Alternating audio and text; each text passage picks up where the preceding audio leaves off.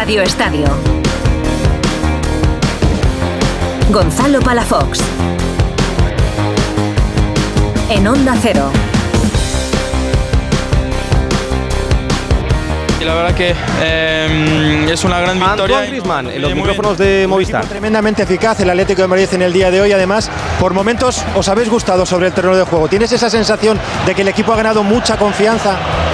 Bueno, sí, mucha confianza. Eh, luego eh, nos costó un poco, ¿no? Eh, crear ocasiones, eh, filtrar pases a los de a los de arriba, pero claro, con uno menos ellos, pues es todo más, más fácil, ¿no? Nos han apretado al final de la primera parte, nos metimos un poco demasiado atrás, yo creo.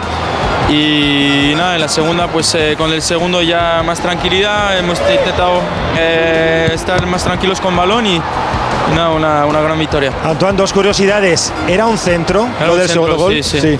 Por eso le pido disculpas a Álvaro porque quería central y, es la derecha y puede ir a cualquier lado. Lo que pasa es que uno cuando está enchufado, hasta incluso con un resbalón, entra. Sí, sí, tal cual, eh, es así, rachas de, de delanteros y nada que aprovechar. Eso estabas hablando precisamente con el Cholo Simeone, con el que estabas bromeando ahora en esos dos minutos finales. Sí, no bromeando porque todavía el partido no estaba acabado, pero él me preguntó y le dije que, que era un centro y que, y que no era un tiro, porque había visto a Álvaro y estaba solo eh, y menos mal que ha ido a gol porque me, me lo iba a cortar el pase o el defensa o el portero. Antoine, a tres puntos de la cabeza del Irato con un partido menos. ¿Eso qué os dice? Que hay que seguir trabajando, que estamos muy bien, eh, con confianza, pero la liga es muy larga. eh, ahora tenemos un partido en tres días y eso solo empieza, así que a trabajar, a descansar bien y, y seguir mejorando. al ver al portero que se quedaba a media salida. Yo estaba convencido porque es que él cambia el pie, va conduciendo, va conduciendo y de repente, met- de repente mete el interior. ¿Tú lo- pensabas que lo había hecho a propósito? Sí, yo sí, yo cuando había, pero bueno, su sinceridad, todo Sí. lo que pueda pensar yo queda totalmente abolido. Le honra a Antoine Griezmann su sinceridad. ¿Qué tal? Muy buenas noches. Hasta la una de la mañana, durante las dos próximas horas, te vamos a acompañar en esta sesión nocturna de Radio Estadio. Dejamos las líneas abiertas con ese estadio de Balaídos tras el 0-3 del Atleti al Celta de Vigo con hat-trick de Antoine Griezmann, que como ha contado Mr. Chip, está a 10 goles de superar a Luis Aragonés como máximo goleador de la historia del conjunto rojiblanco. Y esto en un sábado en el que a De Burgos Bengoechea le ha superado eso del madridismo sociológico del que habla Joan Laporta. Tanto que ha parado una contra del Madrid, que ha acabado con gol de Bellingham. No ha pitado falta, ¿eh? Se ha ido a interesar por Ocampos, que estaba en el suelo, tras un choque con Rudiger. 1-1. Ha acabado el partido con un gol de Álava en propia, en el que Kepa ha podido hacer mucho más, y otro de Dani Carvajal de cabeza. Y con un de Burgos totalmente superado y que no ha sabido ni colocar a los jugadores del Sevilla a la distancia obligatoria en la última falta que ha lanzado Tony Cross. Le ha puesto un 3 Pereiro. Yo creo que ha sido hasta generoso. En el turno de las 2 de la tarde, 1-0 le ha ganado la Real Sociedad al Mallorca y en el Coliseum empate a 1 entre Getafe y Betis. Quiero que escuches un nuevo capítulo del Esto es Fútbol Papá de Bordalás tras las quejas de Pellegrini denunciando que había habido varios manotazos por parte de los jugadores del conjunto azulón. Es un corta y pega. Entonces, como ya conozco ese discurso, no le doy mayor importancia. Corto, pego, corto, pego, que ya no me, no me afecta. Papá.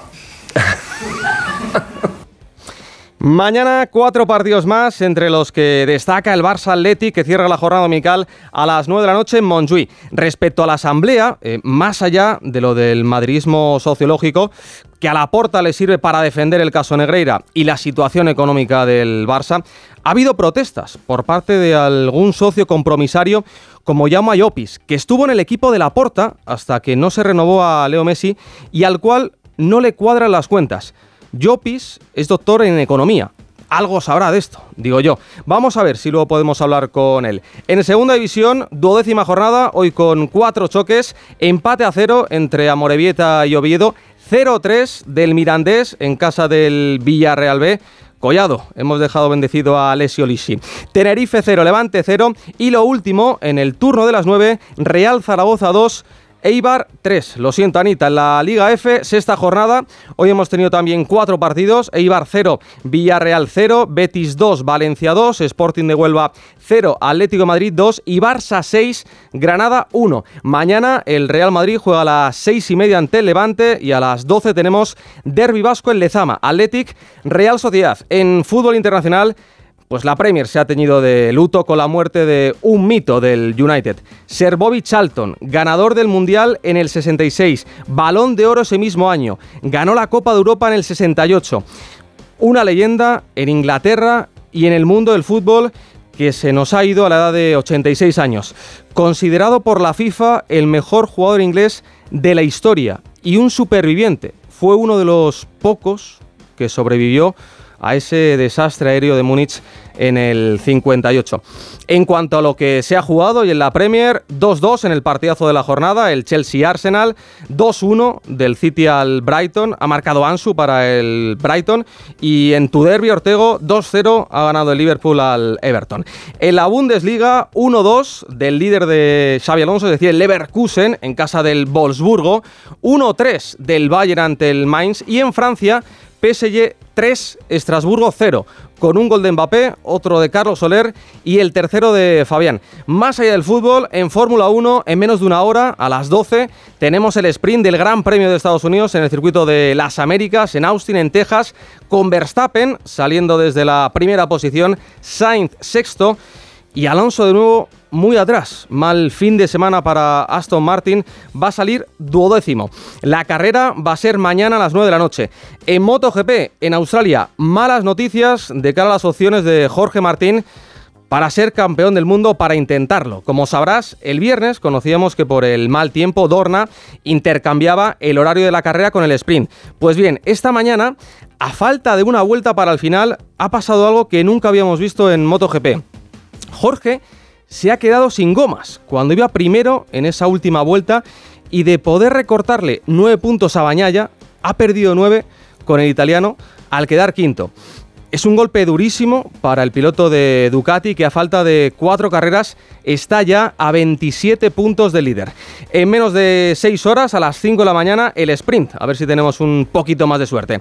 Y en baloncesto, jornada 6 de la Liga Andesa. Hoy se han jugado cuatro partidos. Juventud 84, Moraván Candorra 94.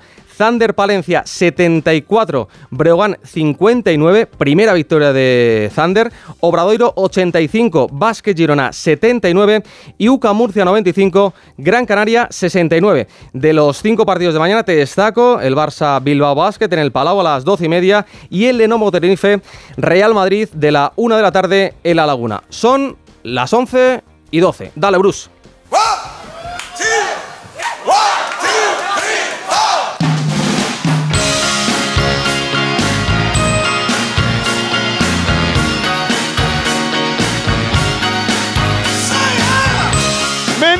Contra que arrancada de Álvaro Morata. Por el perfil derecho. Por el centro para Molina. Molina que levanta la cabeza. Beso la Messi entran en el punto de penalti. Coge el bolígrafo y dice: Te voy firmando el balón que lo vas a meter.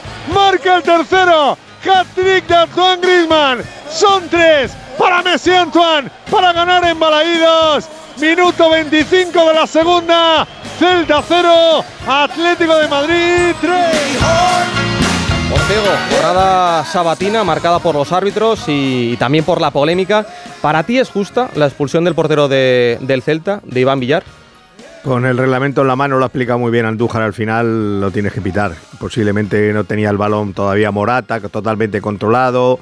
Ya tienen el castigo del penalti como para un, segundo castigo. Recordemos que se retocó aquello del triple castigo eh, hace tiempo, pero bueno, yo tal y como ha leído al final, al finalizar el programa Andújar, tengo que yo quizá no lo hubiera echado, pero el reglamento dice es lo, es lo mismo que muchas veces las manos, todos diríamos que no son manos, pero con el reglamento en la mano por un centímetro puede estar más arriba de lo normal, o sea que... Es lo que le decía ¿no? el, portero del Celta al, árbitro, que él no tenía intención de, hacer penalti, es verdad que se le escapa el, balón, Morata está muy rápido, muy listo, eh, mete la, la botita, seguramente no hubiese llegado Morata a ese balón. El portero se tira intentando pues parar el, el balón, pero justo ya cuando se tira. Pasa que un portero cuando, cuando tiene un error como el que ha tenido ya, ah. la, la, siguiente acción es, es, descontrolada. Entonces yo creo que eso también tiene, tiene, tiene que ver mucho. Eh, ahora te saludo, Yika, pero antes vamos a escuchar en rueda de prensa al técnico del Celta de Vigo, a Rafa Benítez. Una decisión que te la pueden explicar, pueden decirte que el portero Hablando justo de, jugar de la balón, de Iván pierde y trata de reaccionar a, ir a buscar el balón y busca y encuentra al contrario. Esas jugadas yo creo que siempre eh, no se arbitran desde una sala, se arbitran desde el campo y esa jugada para mí es tarjeta amarilla y ya está. Eh, puedes decir que no es que no llega el balón y entonces tal, vale, pues lo dices sentado en una sala y no hay cuando ha ocurrido.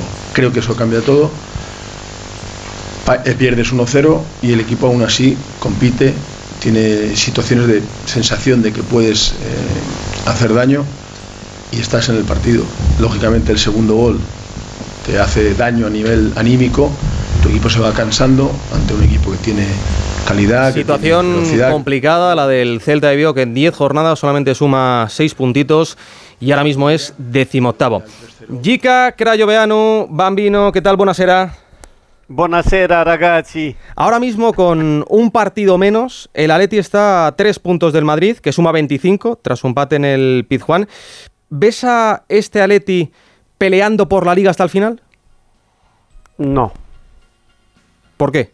No, porque es un equipo todavía, a pesar de la victoria que, que, ha pasado, lo que ha pasado en el partido, yo creo que todavía sigue, sigue siendo un equipo irregular, un equipo capaz de lo mejor y de lo peor eh, yo recuerdo al Atlético muchos partidos, sobre todo el de Champions contra um, el Feyenoord que no, no estuvo nada bien, que estuvo a merced del contrario y hasta pidiendo la hora. Eh, tiene esto, estas eh, dejadas, dejadeces, le pasó en Mestalla y cuando el Atlético va a ser un equipo aún más solvente, yo creo que sí que puede pelear la Liga al Madrid y al Barça.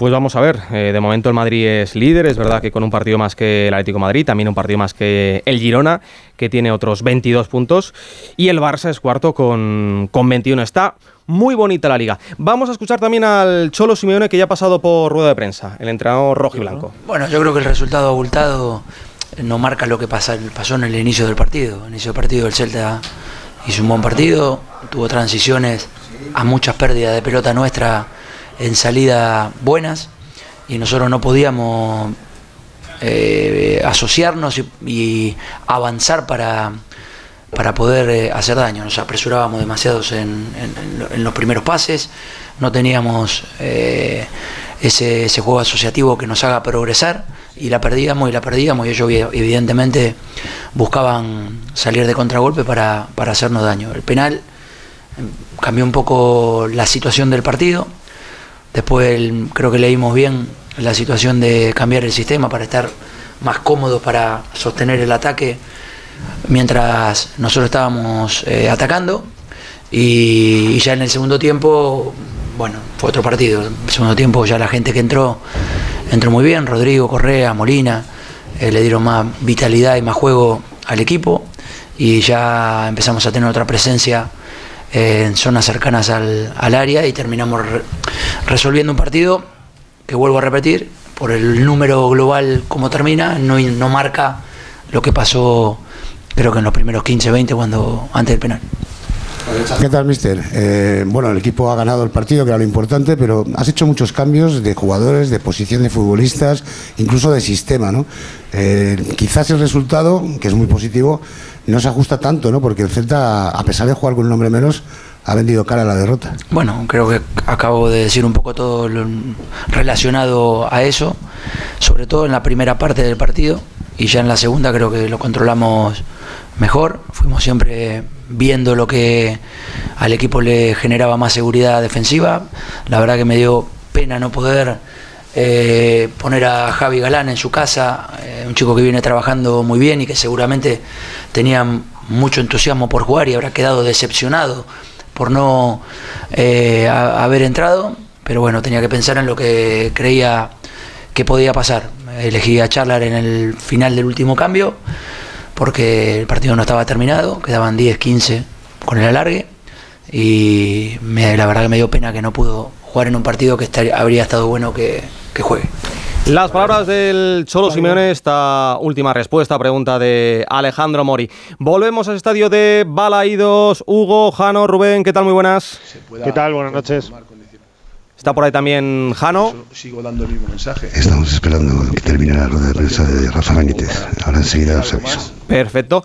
Eh, Hugo, ¿tú te esperabas un partido tan plácido para Atlético de Madrid? Bueno, evidentemente ha estado eh, determinado Sí. por, por esa expulsión, pero el Atlético de Madrid ha estado sólido en la primera parte, aunque yo creo que en el inicio de, de la segunda, lo, lo comentaba con, con Ortego, le ha faltado incluso un poco de, ambición, ¿no? Porque ha tenido un travesaño eh, Bamba, el Celta ha apretado y no sé yo si le ha faltado al Atlético Madrid decir, el partido está eh, para marcar el segundo, para marcar el tercero, como al final ha sido. ¿Sabes lo que pasa? Que esto lo hablamos muchas veces. Eh, El Atlético Madrid está tan acostumbrado a que estos partidos le salgan de cara. Quiero decir, de, de- de este tipo de partidos, el 75% le salen de cara. Entonces, claro, hay un 25% que no te sale de cara y te quedas con cara de tonto.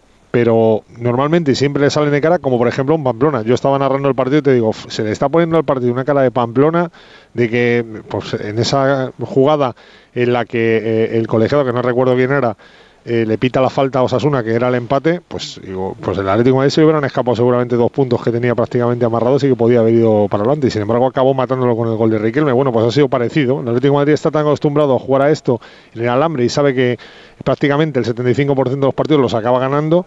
Que, que se siente cómodo en esa posición. Pero sí, a mí el Celta me ha gustado mucho. No he entendido el cambio de Yago Aspas, porque fíjate que incluso con 10 creo que el Celta ha competido hasta el cambio de Yago Aspas. Cuando Nadie lo ha entendido. Sí, cuando se ha marchado Yago Aspas, ha coincidido con el segundo gol del Atlético de Madrid, pero cuando se ha marchado Yago Aspas, el Celta ha desaparecido completamente porque estaba llevando las contas de una manera tremenda, estaba enlazando muy bien con, con Larsen, estaba enlazando muy bien con Bamba y, y le estaba creando muchos problemas al Atlético que eh, Gonzalo creo sinceramente que sigue siendo el lunar que le veo al Atlético de Madrid. Le veo muy frágil defensivamente, le hacen daño eh, o sufre demasiado, no, no, no tiene esa sobriedad que tenía otros años y eso le puede costar caro, aunque es verdad que tiene mucha más pegada que otros años. ¿A ti, Enrique, te, te duele que el Atleti no sea eh, un poquito más ambicioso? Digo el Atleti, también seguramente sea Simeone. Sí, entre todos la mataron y ella sola se murió. Es evidente que los jugadores también tienen bastante que ver, porque ellos ya están acostumbrados a esos movimientos de repliegue en cuanto el equipo se pone por delante en el marcador. Es, es raro que, que en casa alguna vez lo hacen, marcan el primero y van al segundo, pero sobre todo fuera de casa, instintivamente el equipo se mete 10, 15 metros atrás. Entonces, es que además ahí se siente seguro. Yo en ese sí coincido con Hugo. Posiblemente el aficionado del Atlético Madrid le gustaría más que después del primero buscara el segundo directamente, ¿no? Pero el Atlético, mm, de- desde que está Simeone, eh, prefiere el, retrasarse, el acorazarse atrás y a partir de ahí eh, ejecutar la- la- el arte del fútbol que más le gusta, que es el, el contraataque, y hoy lo ha hecho en la perfección con los dos últimos goles y otro par de ocasiones más que ha, que ha tenido. Pero también el partido se rompe cuando ya juegas contra 10, también eso lo haces con mucho más colchón. Sí, hombre, evidentemente el, el partido cambia. Cuando, cuando tienes un hombre más, eh, puedes jugar con eso, ¿no? Eh, Giga, ¿a ti te ha sorprendido el cambio de, de Yago Aspas? Le hemos visto muy cabreado, muy enfadado. Ya me sorprendió el día del Barcelona, que, que el equipo estaba muy bien, Iago estaba haciendo un buen partido, estaba jugando muy bien entre líneas. Y siempre, a ver, eh, Gon, eh, cuando cambias a un jugador de este nivel, eh, lo puedes pagar, porque el equipo depende tanto de estos jugadores, de estos líderes, que, eh, que aunque estén un poco peor, aportan mucho. Y, y, claro, eh, la defensa del Atlético está muy pendiente del mejor. Y aquí yo creo que, que el Mister ha vuelto a equivocarse y, yo no me lo esperaba. Porque Iago es un, un jugador importantísimo y estaba eh, jugando bastante bien. Estaba bajando bastante bien entre líneas y haciendo estos pases filtrantes eh, que, que necesitaba ah, arriba. Rubén, eh, el, el cabreo de, de Yago Aspas es por el cambio, es por su. Hemos hablado también en Radio Estadio de su estado físico, si le da o no para jugar eh, 90 minutos. Luego hemos visto también a, a- a Benítez en el banquillo intentando eh, hablar con él.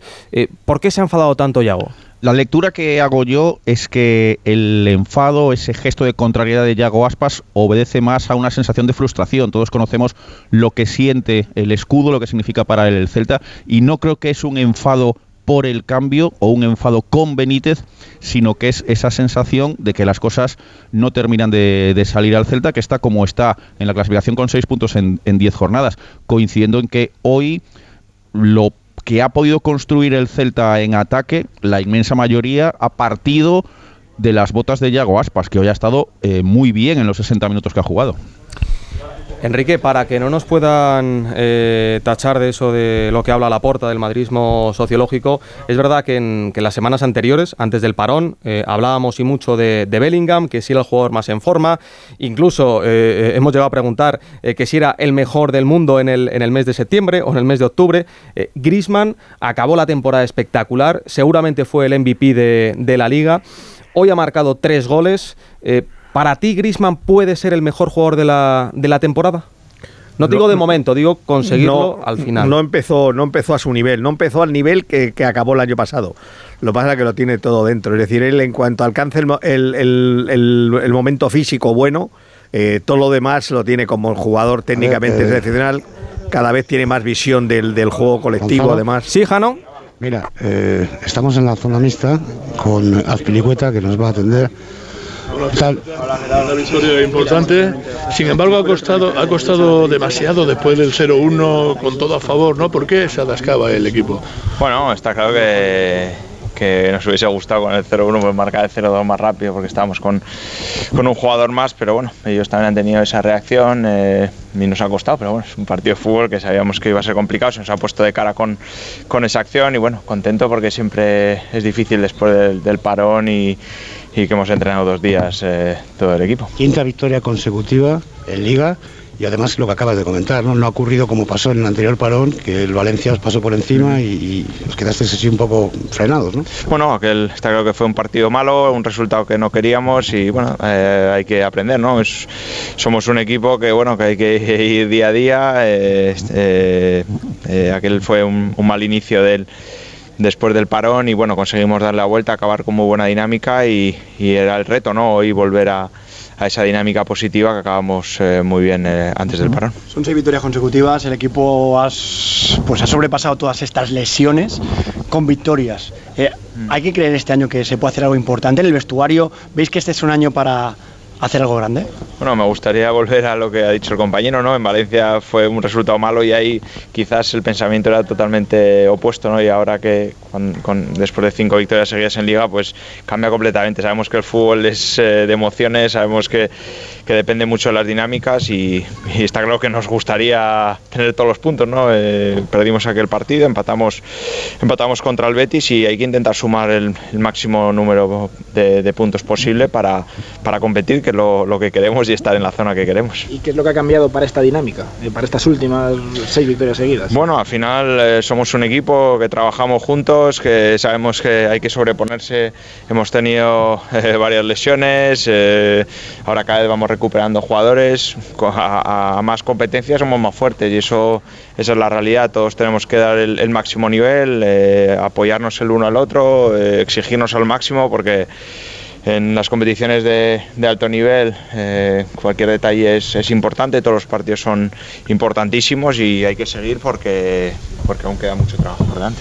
Eh, Azpi, eh, en la Champions hay una asignatura pendiente, la gente no se olvida del año pasado, ¿no? que fue un poco muy negativo. Dentro del vestuario se habla de que este año hay que eh, remar eh, mucho más y de que es una competición interesante también, ¿no? porque el Atlético de Madrid ha, llegado lejos muchas veces. yo creo que la Champions es una, es una competición excepcional y, el reto es, es bueno, es, seguir creciendo y el año pasado está claro que fue un, un palo muy duro, pero esta temporada es una oportunidad nueva estamos aún en la fase de grupos, pero es cierto que cada vez van quedando menos posibilidades de sumar puntos y hay que, hay que hacer el trabajo. ¿no? El, miércoles vamos a tener un partido duro contra, contra un rival que está acostumbrado a, a dominar, a ganar partidos en su liga. Eh, sabemos cómo es el, el- la liga escocesa, nos van a exigir al máximo y hay que estar listos para ello. ¿no? Eh, al final, el- lo que es la competición aquí en España y luego vas a la Champions y es, es otro ritmo, ¿no? entonces hay que, hay que dar lo máximo y competir porque tenemos muchísima ilusión, tanto dentro del vestuario como, como la afición, pero hay que ir paso a paso. Oye, los números no engañan, es el equipo máximo goleador del, del campeonato y el segundo que menos goles encaja. Algo estaréis haciendo bien, ¿no? Lo digo por aquellos que hablan de que el Atlético de Madrid siempre especula un poco, se mete atrás, después cuando, cuando tiene un resultado positivo, etcétera, etcétera. Bueno, eh, está claro que cada uno tiene su opinión y hay que respetarlo. Nosotros sabemos el trabajo que hacemos eh, día a día. Nosotros queremos competir al máximo contra todos los rivales y bueno, ahí están los, los números, pero siempre, ¿no? Como defensa a mí me gustaría encajar menos goles y los delanteros seguro que, que tienen esa espinita también de... Pues ¿no? las de- palabras de César Azpilicueta, que ya sabe lo que es levantar la Champions con el Chelsea. Enrique, eh, hablabas de, de Griezmann. Sí, yo le parece que está cogiendo además, está metiendo goles y a todo lo que tiene dentro, que ahora mismo es el que mejora todo el juego del equipo en cuanto el balón pasa por sus pies, encima tiene puntería para llegar arriba y marcar, pues le hacen un jugador completísimo. Para mí es el, la gran estrella de este Madrid, pero sobre todo por su influencia en el juego y en el gol. Es que tiene influencia en las dos cosas. Eh, es un jugador ya superior. Puede sentarse a comer Sí, en la mesa de, de los mejores de- del mundo en este momento. Pues Hugo, Jano, Rubén, cerramos ya ese estadio de Balaídos, así que podéis ir a descansar y a disfrutar de la noche de, de Vigo. Que no está Pues nada un mal, ¿no? saludo para todos. Un abrazo, chao, chao. Adiós. Abrazo, chao, chao. Once y media, una pausita y vamos con el Madrid. Radio Estadio. Gonzalo Palafox.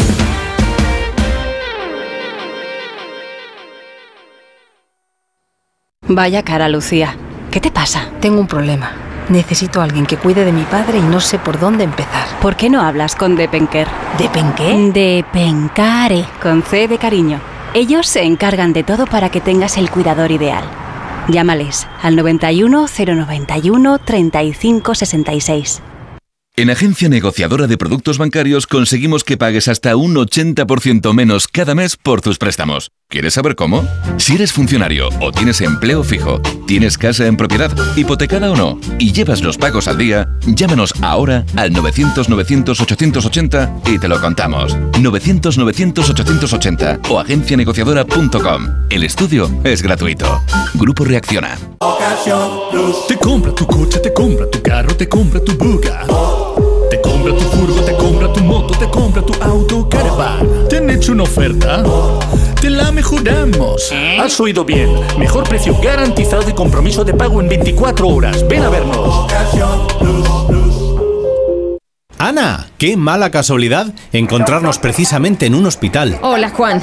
Pues sí, sí es mala coincidencia. Es por mi marido que se resbaló en la bañera y se ha dado un golpe muy fuerte en la rodilla. Vaya por Dios, nosotros ese problema ya no lo tenemos. Hace tiempo llamamos a Duchamanía y cambiamos la bañera por un plato de ducha. Hazme caso, llama a Duchamanía y evitarás este tipo de accidentes. En Madrid, Paseo del Molino 6, 91 468 4907 y duchamanía.es.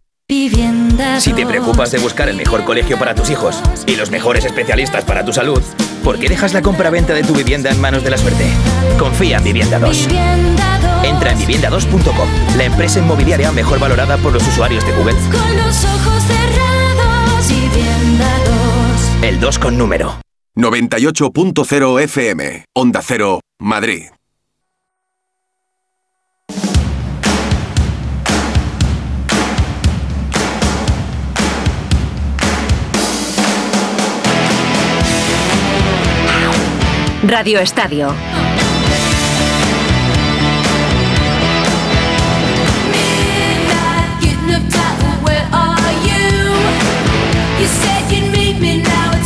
To two.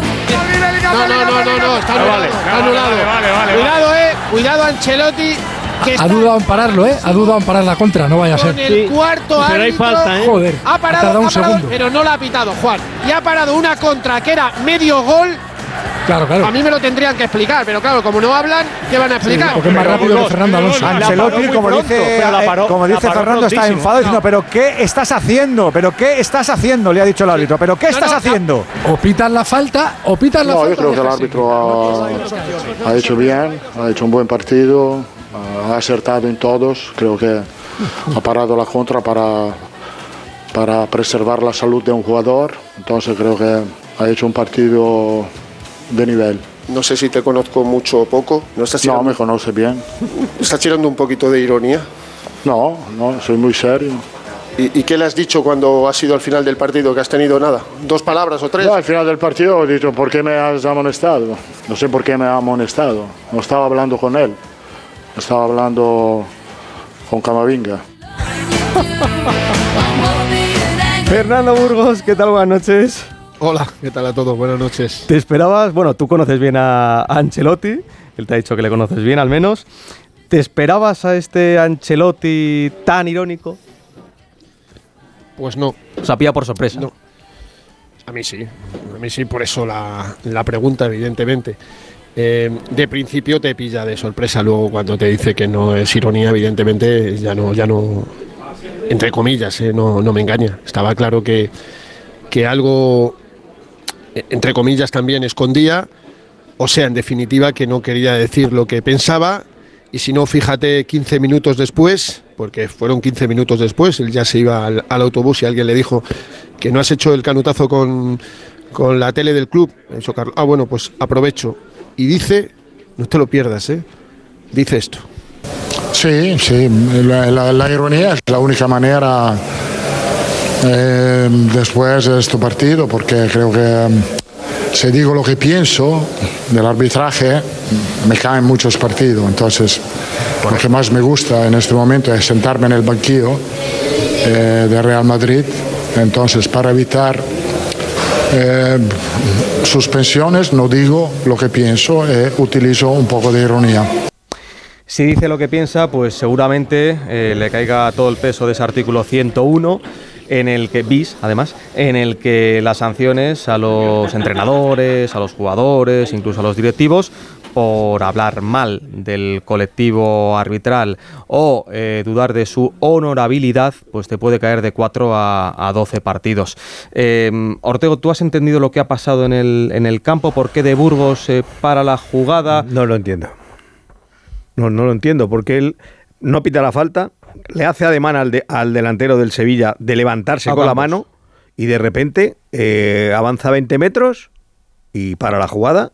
El- de- el- los dos equipos, uno se lanza al contraataque, el otro se lanza a defender. Solo hay un jugador del Sevilla, acabo de ver la jugada otra vez. Solo hay un jugador del Sevilla que se queda parado. El resto salen todos corriendo para que les pillan muy mal parados. Al, al- salen corriendo, salen corriendo, llega la acción del gol y eh, eh, termina en gol y, y Nilan le echa, no, o Nylan, como le llamamos al portero, le echa la bronca a sus defensas por haber defendido mal esa acción. Es decir, que es que él, él, él había parado el partido, efectivamente, no hay gol anulado, él había parado. Pero ¿qué se le puede pasar por la cabeza para parar un- una, una acción como esa cuando ya se ha hecho un ademán con la mano para que se levante el otro y cuando no ha pitado falta?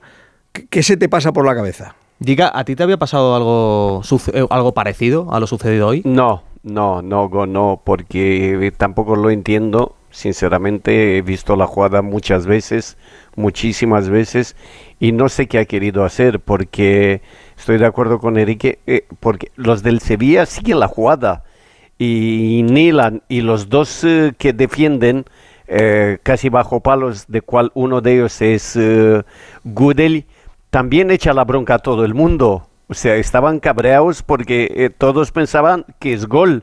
Para mí es un gol mm, legal. eh, no hay ninguna manera de entender esta jugada. Y yo creo que ha mm, decepcionado el árbitro tanto a los del Madrid como al- a los del Sevilla. Pero además, eh, Gon, yo creo que hay un penalti clarísimo que no sé si se ha hablado mucho. De Jesús Navas, a, a Vinicius. A, Vini. A Hmm. Vini. Para mí es un penalti porque Navas nunca quiere eh, buscar la pelota, sino busca el contacto. Y para mí sí hay contacto. Fernando, en el Madrid, ¿el nivel de enfado es alto? ¿Muy alto? ¿Extremadamente alto? Muy alto. Muy alto. Muy alto. Pero creo que nadie va a decir nada. No creo, no. Estoy convencido. Eh, entiendo por nadie jugadores y cuerpo técnico. Luego me imagino que pasado mañana se montará en Real Madrid Televisión un vídeo de 15 minutos sobre De Burgos Bengochea. Pero yo eso no lo considero club. Os lo digo en serio. No, no lo considero. Yo que salga un futbolista que hoy, por ejemplo, para Real Madrid Televisión han salido Carvajal y Kepa y no ha habido eh, nada, no ha habido preguntas sobre el tema y no ha querido salir nadie cuando es habitual a sala de prensa, a zona mixta, porque no ha habido ningún jugador en zona mixta. Es significativo. Todos se han mordido la lengua, todos tenían ganas de decir algo y, no, y no lo han dicho porque saben que se pueden meter en un lío y que se pueden perder partidos cuando el Madrid necesita ahora mismo a todos, estando a justo una semana del clásico de, de. Eh, a ver, que luego a todos nos dicen cosas y nosotros lo contamos. Hay indignación en el Real Madrid, ya te lo digo yo. ya te lo digo yo. Pero que no va a salir nadie. Y tenemos rueda de prensa de Ancelotti el próximo lunes en el Municipal de Braga. De Ancelotti y de un futbolista. Seguramente haya preguntas sobre lo que ha pasado hoy aquí en el Pijuán. No van a decir nada. Pues hacen bien, hacen bien, no diciendo nada. Eh, yo estoy con Burgos, eh. a mí lo de los es que no, ya no, gusta. ya no adelantan, ya no adelantan nada, es decir, ya el partido ha terminado.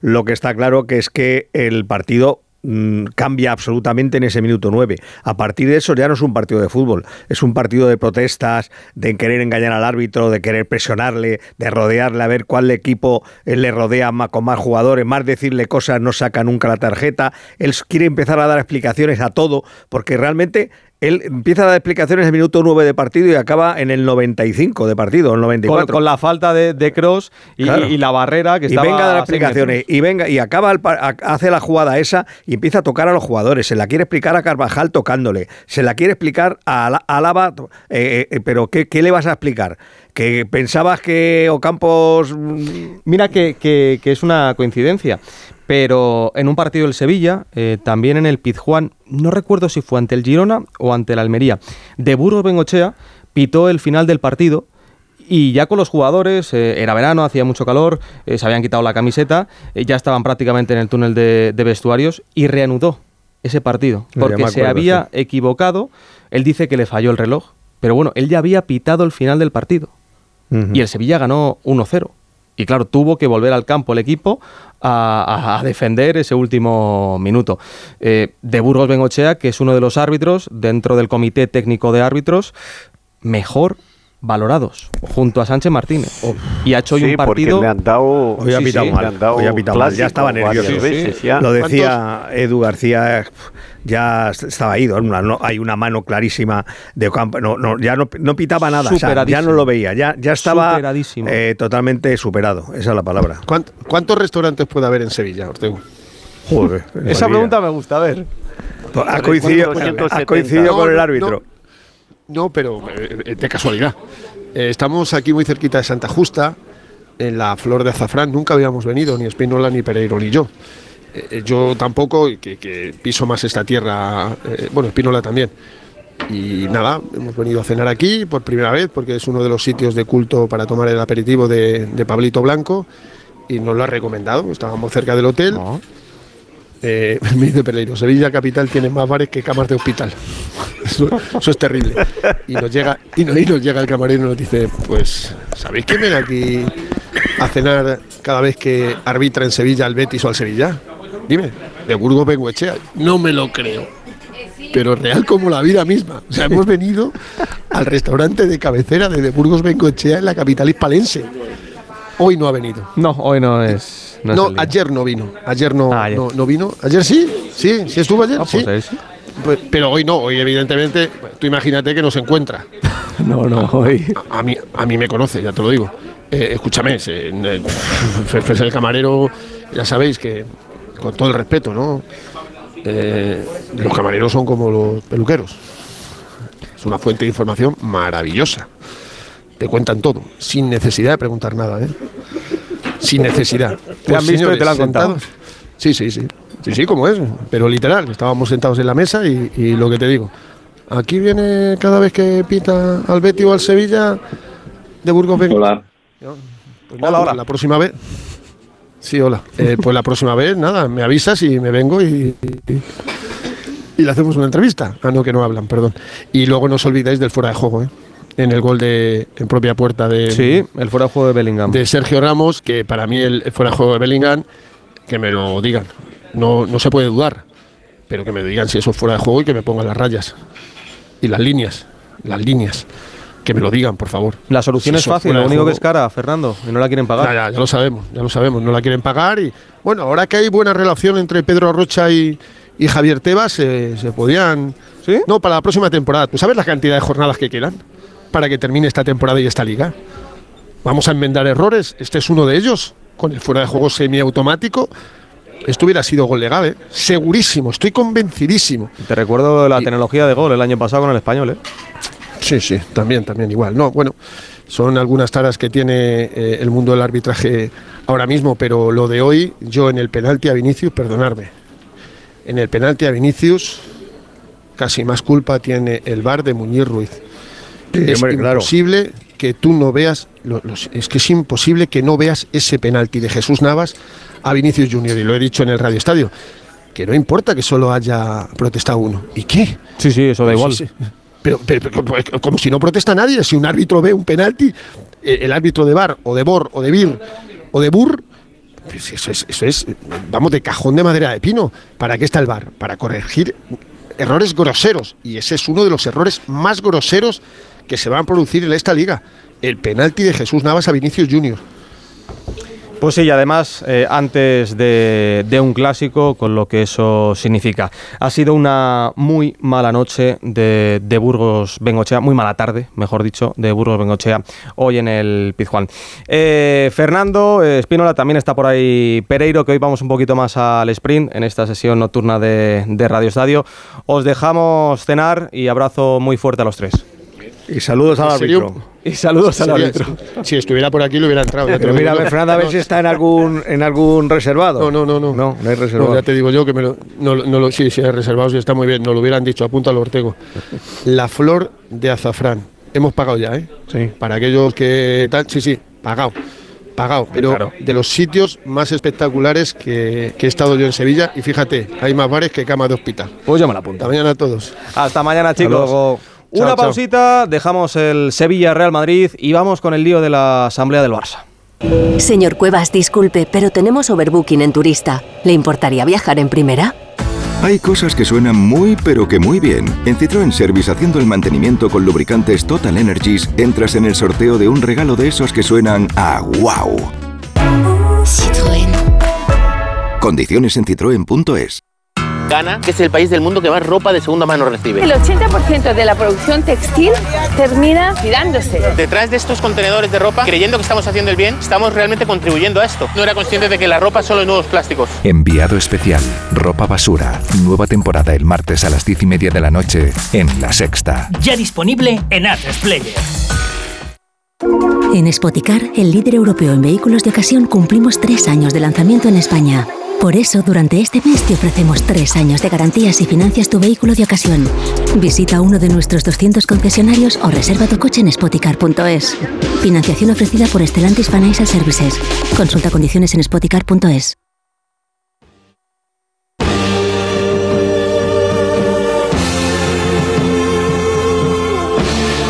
Radio Estadio. Gonzalo Palafox. In the white room with black curtains near the station. Black roof country, no gold tired starlings. I la història del Barça no s'embruta. No li interessa al madridisme sociològics que. La historia del Barça no se mancha. No le interesa al madridismo sociológico que se hable de su poder, que está impregnado en todos los ámbitos. Es evidente que son los promotores de esta trama que se ha perpetrado para desestabilizarnos, controlarnos y algunos, también diría, con la intención de apropiarse del club. Y si de paso destruyen uno de los tres diferenciales más potentes de Cataluña, pues también les irá bien. Tres diferencials més potents de Catalunya Mañana tenemos un partidazo a las 9 de la noche en Montjuïc, ese Barça Atleti, pero hoy en Can Barça todo se ha centrado en esa asamblea ordinaria del Barcelona, en la que se han aprobado las cuentas, ha sido una asamblea telemática y con muchos temas candentes. El caso Negreira, el madridismo sociológico, las palancas y algún enfrentamiento que otro. Alfredo Martínez, ¿qué tal? Buenas noches. Hola, buenas noches, Gonzalo. Hombre, 10 horas dan para mucho, ¿no? Desde las 10 de la mañana hasta casi las 8 de la tarde, evidentemente, dan para, para muchos comentarios, muchas informaciones, muchos aspectos y muchos detalles comenzando por esa asamblea telemática, como tú bien dices, que algunos no entendían bien bien que fuera solo telemática y que no pudiera ser presencial. De hecho, fíjate que ha habido 545 compromisarios como promedio en, la, en algunas de las fases importantes, muchas de las votaciones, de las cuales la mayoría se han solventado con 370 votos a favor de los presupuestos, 36 en contra, aproximadamente entre 15 y 20 blancos, pero en líneas generales Joan Laporta ha sacado esas cuentas con un discurso de 40 minutos al comienzo del, eh, eh, de la Asamblea, en la que, bueno, ha hablado, como bien decías, de la legalidad de todo lo que ha hecho el Barcelona, de que no habrá ninguna culpabilidad en el caso Negreira, que están convencidos de que saldrán adelante, ha defendido la gestión económica y deportiva de la entidad, hacia dónde está tirando el club para intentar solventar la herencia que habían recibido. Y como tú bien decías, ha habido también algún que otro momento de cierta tensión. En el turno de palabras, el que fuera directivo, Jaume Llopis, tomó la palabra para hablar de las cifras que él entendía que eran la cifra real de deuda del club, cercana a los 3.000 millones, imputados lógicamente la inversión para el Spy Barça de casi 1.500 euros, 1.500 eh, millones de euros, con lo cual con los 1.350 estaríamos más cerca de los 3.000 millones. Y en ese momento hay una imagen en la que se ve a Enric Masip, el asistente del presidente, que hace un gesto como diciendo, córtale, córtale. Vamos a escuchar las manifestaciones y la pregunta, el turno del exdirectivo Jaume Llopis. Com tornarem aquest deute que se'n va als 3.000 milions? 1.200, més 1.500, més els interessos generats. Aquest deute... No, Massip, no em pots tallar. Sisplau, eh, encara que ho suggereixis. Puedes cortar, no me puedes cortar, Masip. ¿Cómo devolveremos este dinero? 1.300 más 200 que debían los equipos, más el estadio. Y cuando ve el gesto de Enrique Masip le dice, no me puedes cortar. Un economista como Jaume Llopis que, bueno, conoce un poco el tema económico del, club. Son las 11 y 50. Jaume Llopis, ¿qué tal? Buenas noches. Hola, muy buenas noches. Pues sí, un poco eh, cansado de esta asamblea maratoniana 10 horas, como decía Alfredo, con una expresión al máximo de la capacidad dialéctica y de comunicación del presidente. ¿Cómo ha sido ese momento con Henry Masip? Eh, luego en el, en el parón para comer eh, ha hablado con él, ¿no? Y, con, y con la porta. Sí, sí. Sí. Sí, bueno, yo estaba eh, concretamente ocupándome del tema que se tenía que hablar y votar. Y he sido crítico, muy crítico, con la situación económica del Fútbol Club Barcelona, porque creo que para nada es lo, lo que ellos cuentan, sino que diversos economistas que hemos analizado las cuentas, varios, uh, Mar Siria, el ex candidato Víctor Font, eh, yo mismo, Hoy hay un artículo fantástico de alguien que no, puede tildarse de antilaportista, un prohombre del barcelonismo que se va Evaristo Murtra, que dice, el título, es, leerlo porque vale la pena, el título es Vivimos en una ficción. Y efectivamente, eh, la ficción que nos dan es, eh, bueno, del país de las maravillas en el tema económico, cuando yo eh, y otros decimos que el club hoy económicamente está peor que cuando ellos heredaron la mala herencia de Bartomeu. Y estábamos en esto, y claro, sí, estaba Masip allí diciendo que le cortaba, que me cortara, que me cortara. Oye, Masip, tú no, no, eres nadie para cortarme. ¿Le han censurado la porta y, y Masip, cree usted? Bueno, no, eh, Masip quería que, eh, que me, me pararan mi intervención, se lo decía al secretario que, llevaba el, debate. Y bueno, no, la porta. Yo he sido duro contra todo el tema económico, creo que he sido muy duro. Y luego, pues la porta ha sido muy duro conmigo también, ¿no? Y efectivamente, después en, en, la parada para comer, pues sí, hemos hablado con, con, la porta, hemos hablado eh, con Masip, eh, eh, y bueno, intentando pues que, que no fuera a mayores este pequeño altercado durante mi intervención. y bueno, al final, sí, al final lo, lo que hemos, el grupo que yo encabezo, que son todos los grupos de opinión de- del barcelonismo. Nuestro objetivo, eh, que mandamos la semana pasada un burofax eh, diciendo que exigíamos una asamblea presencial y nos dijeron que no, rotundamente que no, en una reunión que tuvimos en las oficinas del club con todo el alto equipo diri- di- dirigente. Bueno, hoy y al final de, de la eh, asamblea con el apoyo del presidente Gaspar, que ha dicho que eh, eh, estaba conmigo en que las asambleas tenían que ser eh, no solamente presenciales, sino híbridas, presenciales y telemáticas. Bueno, pues se ha comprometido eh, el presidente de la Porta que las próximas serán híbridas. Con lo cual, el primer objetivo eh, del grupo que yo represento lo hemos logrado, con lo cual para nosotros ha sido positivo en este aspecto. Luego, bueno, hay otros temas que hemos eh, discutido, como el tema económico, ahí sí que no estamos de acuerdo. Y en el tema, bueno, el presupuesto luego se ha discutido también. Bueno, ya os avanzo que el presupuesto que han presentado no se conseguirá. Eh, ya lo podéis eh, apuntar que no se conseguirá, lo podemos ver dentro de un año. Y después el Spy Barça, pues bien, sí, yo trabajé durante unos meses en el Spy Barça. Eh, dimití no por discrepancias con el Spy Barça, sino dimití el mismo día que eh, echaron a Messi. Eh, dije que mm, Laporta sería pasaría la historia por ser el presidente que echó al jugador mejor de la historia y aquel día dimití, no por discrepancias con el Spy Barça. Y al final mi intervención ha sido un poco más positiva en el sentido de, bueno, de que no es que eh, nos hayan convencido mucho las explicaciones, porque tampoco han sido muy concretas, pero eh, las- he dicho que teníamos que tener fe, sobre todo fe y esperanza, en que el nuevo eh, Camp Nou. Spotify Camp Nou, esté en tiempo y en presupuesto, cosa que también pongo en duda. Alfredo.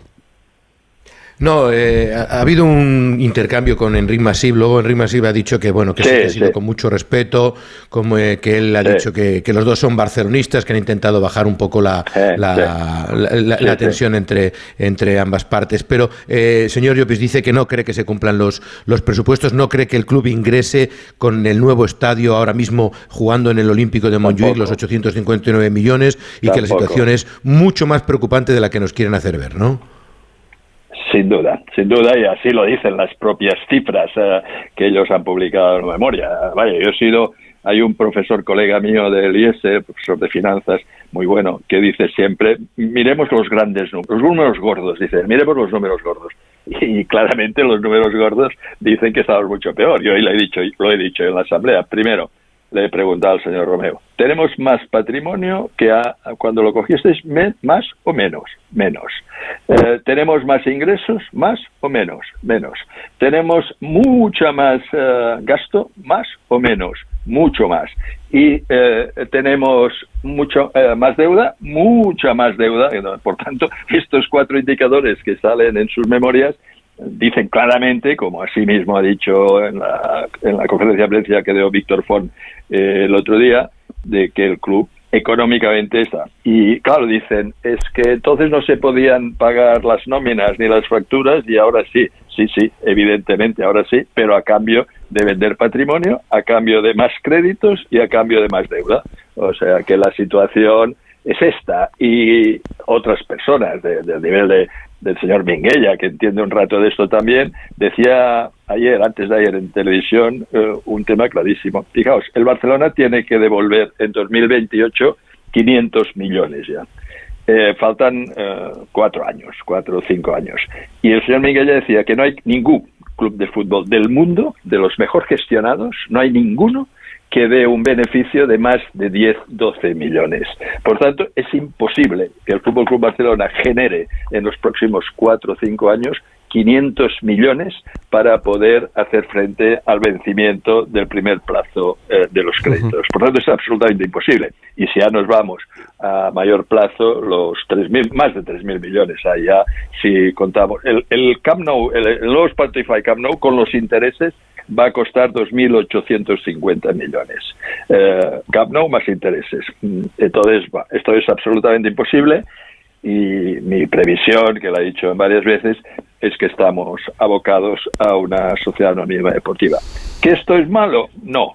Si es eh, tipo Bayern de Múnich, eh, donde las empresas que son socios son empresas muy arraigadas en Baviera y que mantienen el ADN y la manera de ser de- del Bayern de Múnich. Adidas, en Audi. Cataluña, desgraciadamente, sí, sí, sí. En Cataluña, desgraciadamente, no hay empresas de ese nivel y las que hay, que hay alguna, no quieren meterse. ¿Y qué pasará? Pues hoy lo he dicho también, ¿no? Que los socios que tendremos serán socios probablemente indeseables de eh, fondos de inversión o inversores privados que precisamente he puesto la pregunta y tampoco me han contestado porque dice que es confidencial. ¿Quiénes son los 21 inversores que Goldman Sachs y JP Morgan han elegido para eh, dar estos 1.500 millones? Son 21 inversores, ¿no? Y claro, y si yo soy propietario del club, teóricamente quiero saber quién ha puesto dinero en mi casa. Bueno, pues tampoco me lo han dicho. Pero estos serán los que en su día dan. Y al Pues final, sería algo peligroso. ¿eh? Sería algo muy peligroso. Le van, a, que- le van a acusar de madridismo sociológico. ¿Usted cree en eso, en el madridismo Bueno, sociológico? Pues sí, sí, sí, sí. la Puede hablar tranquilamente porque estamos en la caverna mediática, así que no hay, no hay ningún problema. A ver, eh, vamos a ver. El tema Negreira, parto de la base que está mal hecho y que éticamente no, no debía hacerse. Ahora bien, dicho esto, se ha hecho mal. ¿eh? Eh, esto no es más que no saldrá nada, no saldrá nada. Yo estoy de acuerdo con eh, el señor Laporta que no saldrá nada porque no saldrá ninguna prueba que lo ha comprado un árbitro. Y esto es el lobby que todas las grandes empresas, y conozco muy bien las grandes empresas, hacen para intentar influir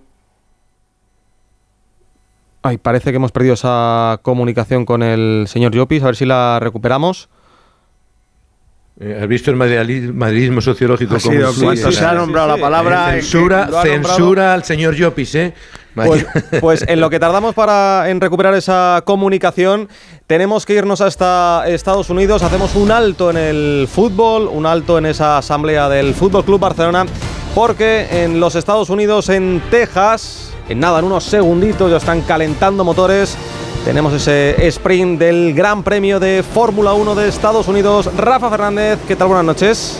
Hola Gonzalo, ¿qué tal? Muy buenas noches. Sí, la carrera sprint de este Gran Premio en el circuito de las Américas en Texas, donde va a partir desde la primera posición, porque aquí no es la pole. Recordemos que la pole se guarda para la carrera de mañana y no la va a tener Max Verstappen, que sí sale primero hoy. Mañana la pole será para el que hoy es segundo. Para Charles Leclerc, tercero va a partir Hamilton, cuarto Norris, quinto Piastri y en esa misma línea, en la tercera línea de esa parrilla de salida aparece el primero de los españoles, Carlos Sainz, que además se la va a jugar porque va a salir con neumáticos blandos, el único piloto de toda la parrilla que lo va a hacer. La recomendación de Pirelli es que haya neumáticos medios porque la degradación puede ser muy importante, pero Carlos Sainz ha decidido que se la quiere jugar, que el riesgo es menor que lo que puede conseguir, que el botín que puede conseguir y ojalá le salga bien la jugada al piloto madrileño. Y el otro español, Fernando Alonso, partirá desde la duodécima posición con una difícil tarea de llegar a la octava, que sería la última en la que se puntúa en esta carrera sprint, porque recordemos que se puntúa con 8 puntos para el líder y ya campeón del mundo. El que ahora mismo sería Max Verstappen si ganara, y octavo, que ahora mismo en esta parrilla se encuentra Alex Albon, un piloto que ha conseguido hacer unos entrenamientos y una calificación fantástica porque su compañero de equipo, no obstante, está el último. Se unen a este sprint de Fórmula 1 los profes Jacobo Vega, ¿qué tal? Buenas noches. Hola, ¿qué tal? Gonzalo, ¿qué tal? Rafa, buenas noches. Y Joan Vila del Prat. Joan, buenas noches. Hola Gonzalo, hola Rafa, hola a todos. No es un fin de semana para soñar con, con Fernando Alonso. eh, vamos a ver si podemos soñar con Ferrari. Rafa, eh, ya veo esos monoplazas a puntito de arrancar este sprint. Joan, ¿tú sueñas con, con Ferrari más que con, con Fernando? Porque Fernando lo tiene complicadísimo. Bueno, ah, vamos a ver, eh, todo está muy justo. ¿eh? En clasificación hemos visto 6-7 coches en la misma décima, o sea que las diferencias aquí no son muy grandes. Vamos a ver la estrategia, vamos a ver qué, cómo aguanta este neumático blando de Carlos y bueno, se la juega, es una, es una jugada al póker, ¿no? El- ellos tienen la, la información de lo que puede hacer este neumático, sin duda le va a ayudar muchísimo en la salida, puede adelantar a varios coches en la salida porque tendrá más tracción que los otros, pero vamos a ver si ese neumático es capaz de durar hasta el final.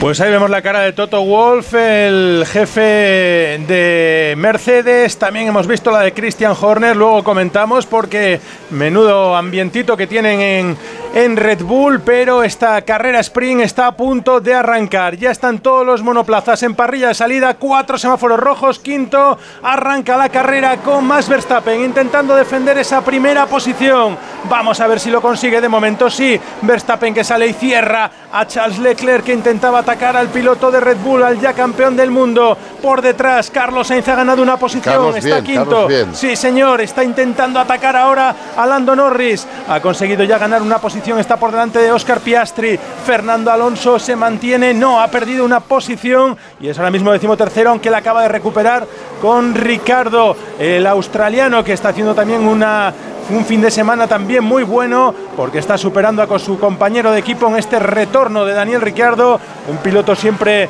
con mucho talento dentro de la Fórmula 1 y que ha vuelto a esta parrilla de salida. De momento Verstappen domina con Hamilton segundo, que ha ganado la partida a Charles Leclerc, ha conseguido ganarle la partida y poner su, su, Mercedes por delante del Ferrari del Monegasco. Cuarto Norris, quinto Sainz, sexto está Piastri y Fernando Alonso ahora mismo que está mira, en la decimotercera posición. mira qué bien, qué qué bien, qué bien, qué bien. Qué bien, qué bien. Adelantamiento. Vamos Otra a ver. posición. Sí, señor, acaba de conseguir Carlos adelantar a Lando Norris. Está cuarto el piloto madrileño con su Ferrari 55. De momento intentando aprovechar la ventaja que suponen esos neumáticos blandos. Vamos a ver hasta dónde le llega esa ventaja y a ver si es capaz de seguir conseguir ganando posiciones y consigue un espacio, un hueco que le permita conseguir sumar unos puntos que serían muy buenos Ojalá. para intentar luchar por mantenerse por delante de su equipo, de su compañero de equipo, especialmente Bueno, a- ahora, Charles Leclerc. a- ahora lo tiene delante, ¿eh? Ahora tiene delante Sí, a justo a Charles. Leclerc, Si correcto. la- vamos a ver si, si lo ataca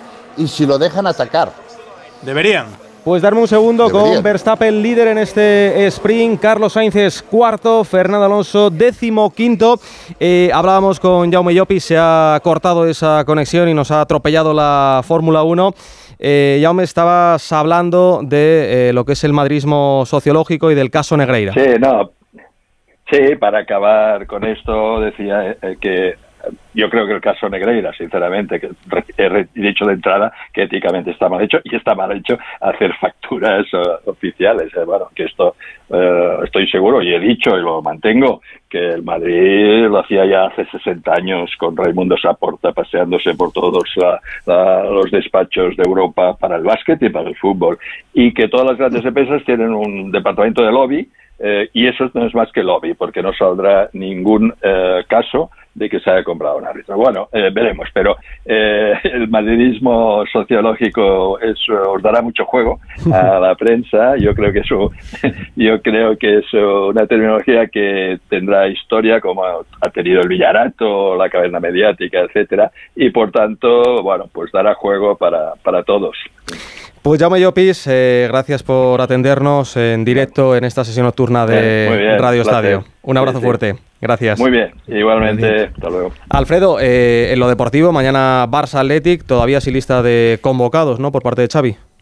Sí, do- dos frases de la, de la Asamblea. Una, la porta. Tuvimos una oferta de 100 millones de euros por Frenkie de Jong, pero optamos por no venderlo porque es un futbolista de futuro. Y Gaspar, que ha reclamado esa unidad entre todos los aficionados, de, entre todos los presidentes e incluso una fotografía conjunta de los presidentes para, para hacer fuerza. Y sí, Alfredo, como ¿tú decías, te crees de los 100 millones?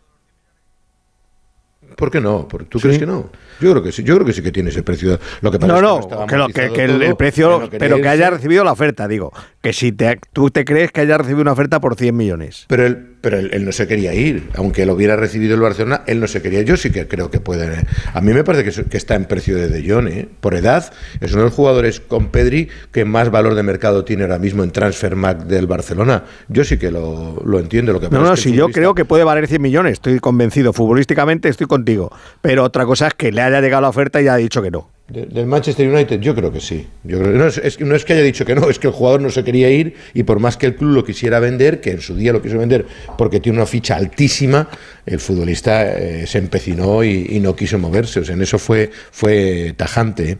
Y luego, al hilo de lo que comentabas, Gonzalo, eh, hoy no ha habido lista de convocados. Quiere esperar a mañana por si va recuperando efectivos, pero lo que es seguro, y ya nos lo dijo el, el técnico, es que Valde y Lamin Yamal estarán en la convocatoria, en la que también entrarán Araujo y Gundogan, que solo han hecho el entrenamiento en el día de hoy, en el que han entrenado cinco jugadores del filial más, aparte de los ya habituales, para intentar completar la convocatoria. Me dicen que eh, habrá en torno a 40.000 espectadores porque los precios son bastante más caros de lo habitual, teniendo en cuenta además el, la- el horario del partido, un domingo a las 9 de la noche, 84 euros la más barata, casi 190 la más cara, y aunque el Atleti suele tener tirón, que me parece que le van a frenar un poco. Así que después del empate del Real Madrid, la polémica arbitral, etcétera, etcétera, etcétera, el triunfo del Atleti, el Barça está más obligado que nunca a ganar con la presencia de Valverde en el banquillo contrario, ¿no? Sí, pues viviremos ese partido en Radio Estadio a partir de las 9 de la noche y Alfredo te dejamos descansar, que sé que mañana yo creo que a las 7 de la mañana más o menos ya estás por Montjuic, ¿no? No, siete, siete no, pero a, la- a las 10 de la mañana casi seguro a tomar el almuerzo para no, no tener problemas para llegar pronto al estadio. Abrazo fuerte, Venga. Alfredo. Otro para vosotros, buenas noches. Hasta Enrique, te despido también a ti, que si no pierdes el, el taxis. Si no pierdo el coche de Fórmula 1 que habría Yo sé que te gusta la Fórmula 1 también. Igual, mira, si te das un poco de prisa, Diego, ¿no? igual llegas para, para el final. Abrazo fuerte, Kike. Buenas noches. Jica Bambino, te despido también a ti, que nos centramos en la, en la Fórmula 1. Buenas noches. Pues un placer como siempre, con un abrazo. Un Chao. besito, una pausita y nos centramos en la F1. Señor Cuevas,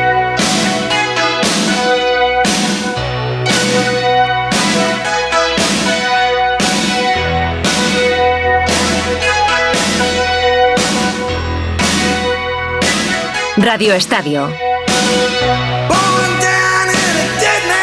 Pues ahora sí que sí, hasta el final vamos a vivir ese sprint de Fórmula 1 en el circuito de las Américas. Cuidado, Rafa, que está muy cerquita Norris de Sainz. Sí, señor, no parece que esté funcionando la táctica de Carlos Sainz. De momento ya está muy lejos de su compañero de equipo, de Charles Leclerc, que está a 3.6 y eso significa que ya no va a poder atacar al monegasco, a su primer rival dentro de cualquier carrera, que es su compañero de equipo. Y los McLaren llegan por detrás, llega Norris, llega Pérez por detrás, llega Russell, el que se ha hundido es Piastri, que está ahora mismo noveno, pero habría que mirar la distancia de Carlos para intentar mantenerse en puntos, que ahora mismo estarían unos 7 segundos sobre Piastri y veremos a ver si Carlos es capaz de ser capaz de balancear la situación para no desgastar los neumáticos sí. demasiado y que pueda intentar sostener los ataques de Lando Norris. Yo no sé cómo lo veis vosotros. No, bueno, yo creo que Carlos está gestionando el neumático, ¿no? Porque lleva el neumático blando. Las primeras eh, vueltas Atacado. ha intentado atacar, de hecho ha atacado un poco, pero ahora ya tiene que gestionarlo, ¿no? Porque si no, no va a aguantar hasta el final. Bueno, pues a ver si es una gestión inteligente, a ver si Carlos es capaz, ya sabe que ha conseguido ganar dos posiciones de la sexta a la cuarta y vamos a ver si es capaz de aguantar hasta el final. Eh, no lo va a tener fácil porque la temperatura en pista es de 36 grados, la degradación es alta y bueno, Joan, eh, Norris, cuando, eh, cuando Norris, no- y, eh, y Norris Norris está es a Norris seis décimas. y está on fire, Y claro. Norris está, está on fire, es en, a seis décimas, tiene DRS y Carlos no tiene, o sea que lo tiene difícil Carlos. Y algo le ha pasado a Hamilton, ¿no? Que ha perdido ahí unas décimas con Verstappen. Sí, pero hay que decirlo que Hamilton está haciendo una carrera sprint muy buena, ahora está perdiendo un poquito de hueco, pero se ha llegado a poner por debajo de un segundo respecto a Verstappen, ahora está a uno y medio y Hamilton está intentando abrir hueco, ya lo ha conseguido de hecho con bastante claridad, tiene tres eh, segundos y medio sobre Leclerc y está a 1.7 de Verstappen que ahora mismo está apretando y yo creo que está intentando abrir un hueco para que no, no tener problemas con no tener problemas con eh, Lewis Hamilton. Por cierto, Jacobo, cinco segundos de penalización le acaban de poner a Russell, Russell. a Russell eh, y bueno, eh, el piloto británico que va a sufrir para intentar entrar en los puntos, lo va a tener muy difícil. Sí, ha adelantado por fuera a Oscar Piastri y, y, Sí. bueno, no le ha cedido la, La, la, posición. la de entrado por fuera porque no le dejaba espacio. Sí. O sea, Bueno, por lo que sea, pero- es pero Aquí por fuera estamos no se puede viendo adelantar. ahora mismo la Mira, mira, mira. Sí. No, le, no le deja espacio. ¿Por dónde lo tiene que adelantar? Claro, es que Eh, eh, Yo creo que es una chorrada. Bueno, Creo que Totalmente de acuerdo, es una es- chorrada porque no puede hacer otra cosa. Lo único que se No ha ido de, hacer otra yo cosa, creo que se ha ido no de los límites al final Pero igual no, tenía mira, mira, los límites, que no hay límites. Es que. A ver, ahora aquí. Claro, y es que además él no gana, él no gana segundos por irse fuera, él solamente lo que hace es evitar el choque. Exacto. Bueno, Yo- como mucho yo creo que tenía que haber devuelto la posición, como mucho, como mucho. Bueno, bueno, pero para mí, eh, esto es porque no se lo ha dicho el equipo. Pero Sí. para mí esto es lo que Claro, destruye es la Fórmula 1. Este tipo de Hombre, cosas. yo estoy completamente es de acuerdo. ¿eh? O sea, yo lo digo por, por cómo están con la normativa, cómo están de tajantes, cómo están de. De- de- no sé, que. que, que, que- Ya, que- pero, pero Rafa también, Rafa y Joan, eh, también puedes levantar el pie. O sea, si ves que te está Sí, echando sí, fuera. Sí, hombre, eh, irte a casa. Ya, Carlos, qué bonito ahí, está pero es que no se intentando. puede, es que no de se puede- carreras, ¿eh? est- pero estemos de acuerdo o no con la norma, la norma dice que no puedes adelantar por fuera. ¿Cómo está Carlos intentando aguantar esa posición con Lando Norris? En estos momentos le estaba atacando el británico, pero ha conseguido Carlos Sainz aguantar esa cuarta Aguanta, plaza aguanta. de momento. Qué bien lo ha hecho Carlos, cómo se ha defendido. Mantiene una ventaja, casi un segundo de ventaja. Ahora mismo ya pasa del segundo, lo que sería buenísimo para que no tenga Lando Norris la opción de tirar de DRS, aunque vuelve a entrar otra vez en zona de, de DRS. El piloto británico de McLaren, que está muy, muy fuerte, pero ya hemos visto algún duelo espectacular entre los dos y sabemos que se conocen muy bien, que tienen una gran relación, pero en la pista no hay amigos, siempre lo decimos. Y vamos a ver cómo termina ese duelo y si Carlos es capaz de gestionar esos neumáticos, que de momento yo creo que lo está haciendo muy bien, mientras que ojo con Pérez, porque está volando. ¿eh? Eh, Pérez está intentando volar, acaba de hacer primer sector más rápido en pista en morado y puede ser un duro, duro hueso de roer, un rival que puede venir desde por detrás y que ojo Joan porque Es que es, que Es llega, muy que peligroso, llega, es allí. muy peligroso, está allí, viene rápido y, y los y tanto Carlos como como Norris en este momento están luchando. Pero Joan le viene bien, ¿no? A, a- a Carlos que llegue Checo porque seguramente así se le despegue un poquito a Norris, porque ahora ya no solamente va a tener que mirar eh, hacia o- adelante, sino hacia atrás. O depende de Checo, que no los pasa a los dos a la vez. Claro, hombre, si la lucha, lo si la peor. lucha es muy, es muy fuerte, eh, quizás se encuentra con la autopista para pasar. Ya está el trenecito, Rafa.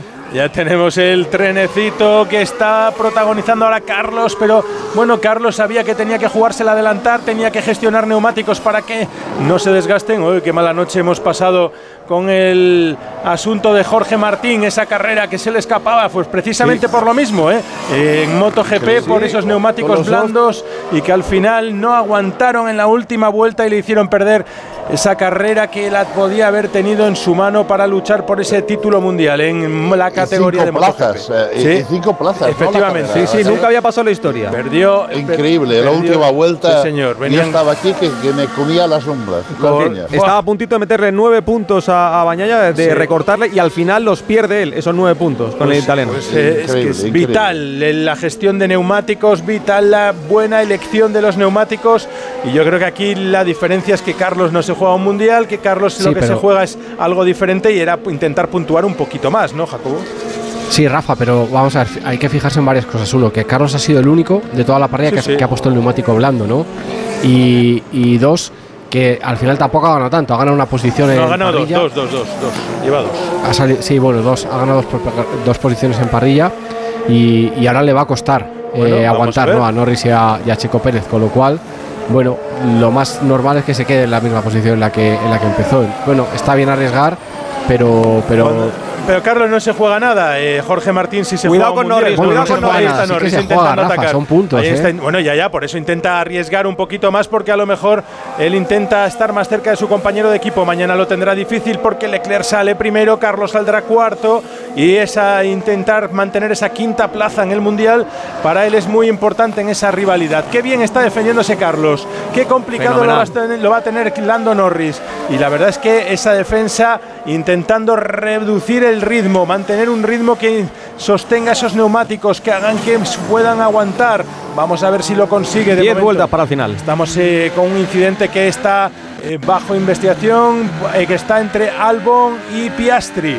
Que hubo en la curva 1, en la vuelta 1, entre Albon y Piastri. Vamos a ver por qué Piastri ha perdido todas las posiciones y las opciones de intentar puntuar en esta carrera. Hasta ahora mismo décimo y tenemos a Fernando Alonso que no solamente no ha recuperado posiciones con ese Aston Martin que está sufriendo eh, mucho este fin de semana, sino que ha perdido dos. Está ahora mismo decimocuarto y es que lo de Aston Martin este fin de semana es preocupante. ¿eh?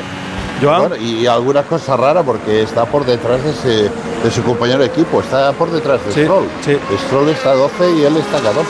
Muy incómodo O sea que está. algo, algo ha pasado, algo ha pasado que no, no hemos visto. Pues no, no está cómodo, desde luego, Fernando, este fin de Uh, semana. ¿cómo se defiende Carlos? qué bien él estaba intentando otra vez atacar Lando Norris. Lando está sufriendo mucho, chicos. Quedan nueve vueltas para que concluya esta carrera sprint. Vamos a ver si Ahora, Carlos es capaz ahora, de intentar sí, aguantar. pero ahora sí que Lando tiene la zona buena y aquí no va a poder hacer nada Carlos. No le va a poder aguantar. Se coloca Lando Norris Ah. cuarto. Ha intentado aguantarle durante varias vueltas. Vamos a ver si Carlos es capaz de, cuando menos, luchar por esa Oh, quinta ha plaza. Carlos. Pero Carlos está intentando pegarse. Se está pegando Sí, mucho. sí. Es muy importante que no pierda el DRS. Sería vital para intentar aguantar los ataques de Checo Pérez, que llega por detrás, y para que no se le acerque el Russell, que también viene por detrás. Porque sería importante, ¿no, eh, Joan? Sí, pasa que Russell tiene 5 segundos, ¿eh? Es verdad, es verdad. No, que- que no los ha hecho aún. Pues nos Sí. olvidamos de Russell. Bueno, tiene que, Russell tiene que, que recuperar mucho a Carlos, dependerá de cómo se gestionen esos neumáticos, de lo que caigan y de lo que pueda aguantar el piloto de Ferrari. Esperemos que sea bastante. Y si consigue mantener finalmente esa sexta posición, que era la que salía de parrilla, como decía antes Jacobo, bueno, pues eh, son tres puntos que bienvenidos sean. Y además Leclerc, su compañero de equipo, ha Ahora- perdido una. En la recta, Carlos ahora tendrá DRS y Norris no. A ver si, si está lo suficientemente junto para poder. Ay, ay, ay, que. Carlos está perdiendo el DRS. Está ahora a 1.3, lo está perdiendo. Está perdiendo el DRS y eso no es una buena noticia porque tiene a Checo Pérez a medio segundito. Y le va a atacar en cualquier momento. De hecho, ya se Ya pega. Se pega Sí, mucho, pues pero en el vértice ahí no puede. Ahí no puede el mexicano, no es el sitio. Lo tiene, lo tiene, Desde luego que se está intentando acercar mucho para conseguir en la recta pegarse. Ahí va, se va a acercar, se pega y va a adelantarle. Le va a adelantar sin más problemas.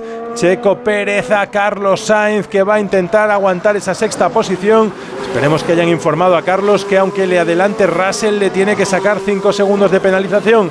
Quizá el peligro llega con Gasly que viene justo por detrás. No me digas eso, Rafa, por Dios. Sí, porque tiene a Gasly que está ahora mismo a 3 segundos, 4 de Carlos Sainz. Vamos a ver, esperemos que Carlos aguante. Vamos a ver si en esta carrera que Verstappen está dominando ya con casi 4 segundos sobre Hamilton y que parece que se va a llevar esta carrera sprint el piloto neerlandés por delante del heptacampeón del mundo, de Lewis Hamilton. Es otra liga lo de Verstappen. Sí, señor. Es otra vida, pero Hamilton está haciendo una segunda parte de campeonato muy buena. ¿eh? Hay que decirlo que está creciendo, porque además sabe que no quiere tener su segunda temporada. Joan, estos grandes campeones no les gusta tener una temporada sin victorias. Hamilton no había tenido ninguna en la Fórmula 1, algo inédito, y ahora que y ahora que está intentando luchar por conseguir una victoria que haga Ah, que tienen- no sea su segunda campaña sin ganar. Y, y- y- y tienen un buen coche. En este Sí. momento tienen un coche que es competitivo, que ha evolucionado muchísimo durante el año. Y bueno, eh, están ahí plantando cara. Pues vamos a ver si Carlos es capaz de aguantar con sus neumáticos blandos. Va a sufrir mucho porque todavía quedan siete vueltas para que concluya este, eh, esta carrera sprint del Gran Premio de Estados Unidos. Y Jacobo, bueno, pues eh, está claro que lo que apuntabas, ¿no? Eh, el sufrimiento iba a ser claro. Y cuando tú eres el único que eliges los neumáticos blandos, bueno, pues decides que te la juegas. Y Carlos se la ha jugado. Sí, se la ha jugado, pero yo, yo creo que se la ha jugado a que pensaba que iba a hacer una salida como lo que, como lo que ha hecho Hamilton, ¿no? Que fijaos, Hamilton ha encontrado el hueco, ha ido por fuera y, y se ha colocado segundo. Carlos no, no ha encontrado el hueco y, y al final, bueno, pues ese momento Yo ahí no estoy de acuerdo porque creo que, Hamilton ha ganado un puesto y, y Sainz había ganado dos, pero el tema es mantenerlos luego. Sí, pero, pero Ha- pero Hamilton ha ganado un puesto y, se- y seguramente va a terminar la carrera habiendo ganado Bueno, ese puesto sí, y sí. Carlos se va a quedar en el puesto que tenía o peor. Sí, es que sí, sí. Seguramente no peor. No, No, tiene mucho Russell, sentido hacer una es- estrategia es así tan arriesgada en un circuito que además tiene mucha degradación y que se puede adelantar fácil. Sí, Joan. Se la- para mí se la han jugado y es una mala elección, ya está. Eh, punto, se han equivocado. Sí, sí. Se han equivocado. Sí, sí. Eh, yo creo que era una elección para hacerla, por decirlo, Fernando, que estaba que tenía poco de perder. Estaba el duodécimo, sí, Eh, claro. Exacto. Eh, jugársela con Carlos para mí ha sido un poco innecesario, pero bueno, se la han jugado. Es que ahora hay otro problema, ¿eh, Joan? Porque Russell ya está a menos de medio segundo. Es verdad que tiene esa sanción de 5 segundos, pero eh, en cuanto aguantar, le adelante Russell, llega Gasly. Sí, bueno, vamos Sí, a ver, este- Gasly este- todavía está Este es el problema. a 2.7. Veremos a ver si Carlos es capaz de aguantar, porque aquí la, la clave es el ritmo que puede aguantar. Si pierde un segundo por vuelta, todavía eh, está en riesgo hasta la posición con Russell y la posición con Gasly. Es, eh, es evidente. Vamos a ver lo que aguanta Carlos por delante de Russell. Es importante Es- que el Es británico. un poco más de medio segundo por vuelta Sí, pues que es, es importante que el británico, eh, bueno, que le aguante alguna, si le puede aguantar una vueltecita más, siete. sería muy bueno para que esos cinco segundos le cueste mucho a Russell podérselo sacar a, a Carlos Sainz, eh, que ahora mismo, pues en el mundial está intentando mantener esa posición por delante de su compañero de equipo. Si esto terminara como están ahora, Carlos se quedaría con cinco puntos de ventaja sobre Charles Leclerc, que mañana sale con la pole y que ahí tienen una posición eh, de lucha muy importante porque entre otras cosas está el futuro de los pilotos dentro de la escudería y dentro de la Fórmula 1. Yo creo que es muy importante terminar Sí. delante. Sí, es raro Sí, que Rafa, no es pero un fin mira. de semana de Carlos, ¿eh? Uy, no, no, no, no está haciendo. Y aparte que es que Leclerc está haciéndolo muy bien, ¿no? Y, y si nos remontamos a, a las carreras de Monza, bueno, Monza no, porque por ya lo ha adelantado. Carlos. No, no, no, no, no, lo ha paralelo, aguantado, lo ha paralelo. aguantado. Bien, qué Lo ha bien, hecho muy bien, se ha dejado de coger la posición Carlos Sainz, pero ha conseguido recuperarla de nuevo. Le ha, dejado- le ha dicho, pasa, que yo te paso por el otro lado. Muy bien, Carlos, que bien se ha defendido ahí. Cómo ha conseguido aguantar esa posición. Es muy importante que la aguante por lo menos un par de vueltas más para intentar que no le saque esos 5 segundos que tiene de ventaja. Ojo, porque Y es tenemos. que Gasly eh, está a 1.2, ¿eh? Cuidado. bueno, tenemos a Gasly que se está acercando mucho, sí señor, y Gasly es un rival que va a intentar adelantar a Carlos y, y rapidito está ahora a 1.7 de Carlos, a 1.1 de Russell y va a ser un rival muy a tener en cuenta en el momento en el que el británico de Mercedes adelante a Carlos, algo que yo creo que nadie Bueno, en la tiene duda. En la recta no puede, ¿eh? Mercedes. De Eso momento también es Ferrari verdad tiene buena velocidad punta, ¿eh? Sí, tiene buena velocidad punta, pero ese DRS seguramente le va a ayudar a, a Russell, que se habrá dado cuenta que donde lo ha intentado no lo conseguía. Vamos a ver si se consigue pegar, vamos a ver si Carlos es capaz de aguantar, porque todo lo que aguante con Russell detrás será un problema también para Gasly para poder adelantar. Y quedan cinco vueltas, solo quedan cinco vueltas. A ver si Carlos es capaz de aguantar esos puntitos. Sería importante mantenerse por delante de Charles Leclerc. Y antes hemos cortado a Jacobo que ibas a hablar algo respecto a esa lucha entre los pilotos, ¿no? Sí, lo que decía que, acordaos que en el Gran Premio de Singapur estaba Carlos en la pole y, la estrategia de Ferrari lo que hicieron fue que, que Leclerc defendiera esa, esa pole de, de Carlos, ¿no? Acordaos que salió con el neumático blando, que hizo una muy buena salida y, y hizo que, que Russell pues no pudiera atacar a, a Carlos. Y yo creo que aquí mañana van a hacer un poco lo mismo, ¿no? Van a, van a tratar de defender esa pole de, de Leclerc y Carlos obviamente pues va a tener que trabajar para el equipo, ¿no? Con lo cual, lo que decía Joan antes, no sé si está siendo un fin de semana bueno para Carlos y Leclerc lo está haciendo muy bien. Bueno, será la única vez que Ferrari ha, ha hecho trabajar a alguien, a Leclerc para Carlos en, en los dos años. Pues no sé si ha sido la única, pero fue. vamos, pero tampoco, y, y creo que fue un poquito forzada, ¿eh? Eh, yo la recuerdo un poquito forzada. Eh, pero bueno, es lo que hay. O sea, eh, normalmente cuando Carlos suele tener la, la mala suerte en la estrategia en Ferrari. Eso no es un buen síntoma para el futuro Ya, tampoco. pero Rafa, vamos a ver, lo que es innegable es que en Singapur Carlos Sainz ganó la carrera y si ganó la carrera en parte fue gracias a la estrategia, a estrategia que hizo Ferrari y que Leclerc le ayudó eh, conteniendo a Russell ahí con una estrategia claramente que le hicieron Hombre, para que le- Carlos pero- ganara la pero carrera. escucha, es pero es que. Leclerc también se estaba jugando su posición. Y, te- y también le podían haber adelantado. Entonces, eh, es que no era cuestión de no era cuestión solamente de Carlos, Leclerc tampoco pudo ir más hacia adelante porque eh, No, no, Leclerc, Leclerc, Leclerc se quedó segundo. Sí, sí, por a eso. Leclerc le pusieron neumáticos Claro. blandos en la salida, que no era el neumático de la salida, para que adelantase a Russell y, y proteger la, la, no, o la intentar, posición o de Carlos. conseguir un doblete. Yo creo No, que no, más no, bien, no, bueno, no, era para- era para- era para proteger a Carlos, Carlos. Vamos, yo estoy absolutamente en desacuerdo. No creo que fuera para proteger a Carlos. Pero vamos, Bueno, pues es, ent- pero es ent- mi opinión. entonces no sales con el neumático blando. Si lo que quieres es hacer un doblete, sales con la estrategia mejor. Bueno, mira, hoy, hoy han, salido, hoy han salido con el neumático blando. O sea, eh, pero bueno. que- No, pero ahí no tiene nada que ver. Yo te estoy hablando de mañana, que ya verás cómo va a ser mañana. Bueno. Mañana, mañana ¿Cómo va a Carlos va a tener que trabajar para Leclerc, que es lo lógico.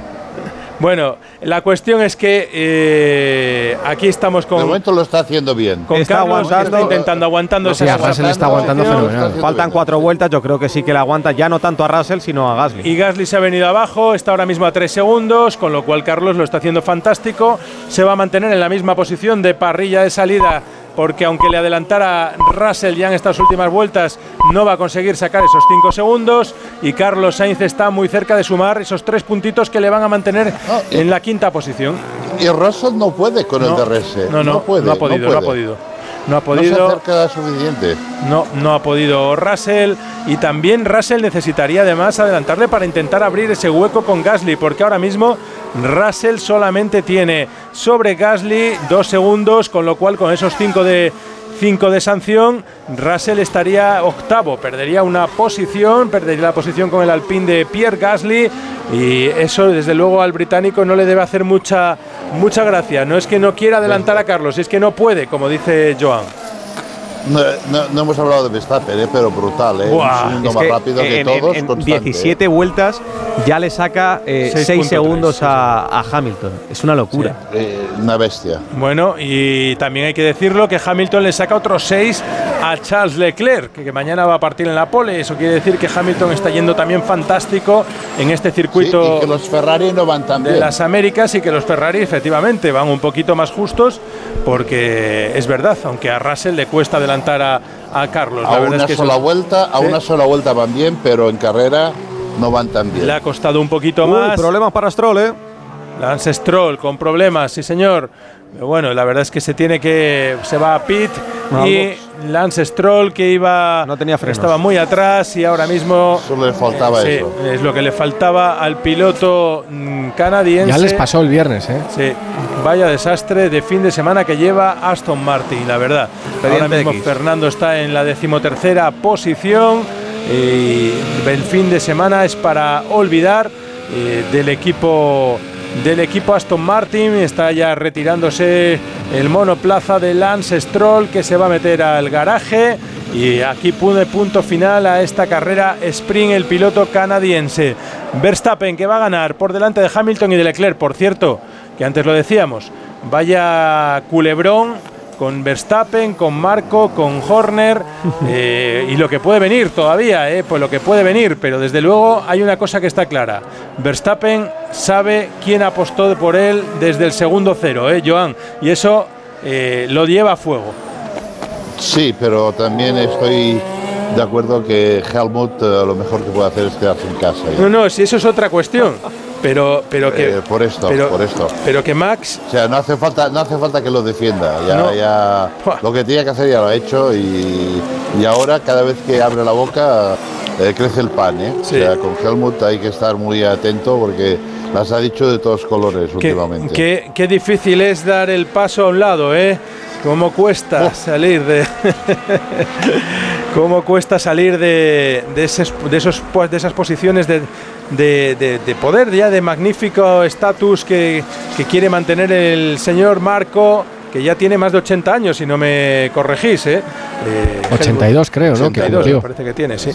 82 años y que quiere seguir ahí y que quiere seguir mandando y que quiere seguir manteniendo ese estatus y bueno, pues la verdad es que pone en situaciones complicadas a gente como Christian Horner, que el trabajo que ha hecho desde luego es para enmarcar, ¿no? Lo que se ha conseguido en Sí. Red Bull y cómo lo ha sabido llevar. Lo, lo que ha hecho, lo que ha hecho Cristian es brillante, brillante. Eh, aparte, no solamente el ganar campeonatos, sino La gestión de haciendo egos. La fábrica, la, la gestión de egos, eh, mantener a, a Adrian Newey toda, todo este tiempo. O sea, Y, la y co- fábrica y de controlar al propio Marco, eh, Joan, que... Con- Sí, mantenerlo lejos. Sí. eh, porque es. eh, Sí. No, no, la verdad, tremendo, tremendo. Pues Pero- estamos- Pero, últimamente con, con Helmut no es que vayan demasiado de acuerdo, ¿eh?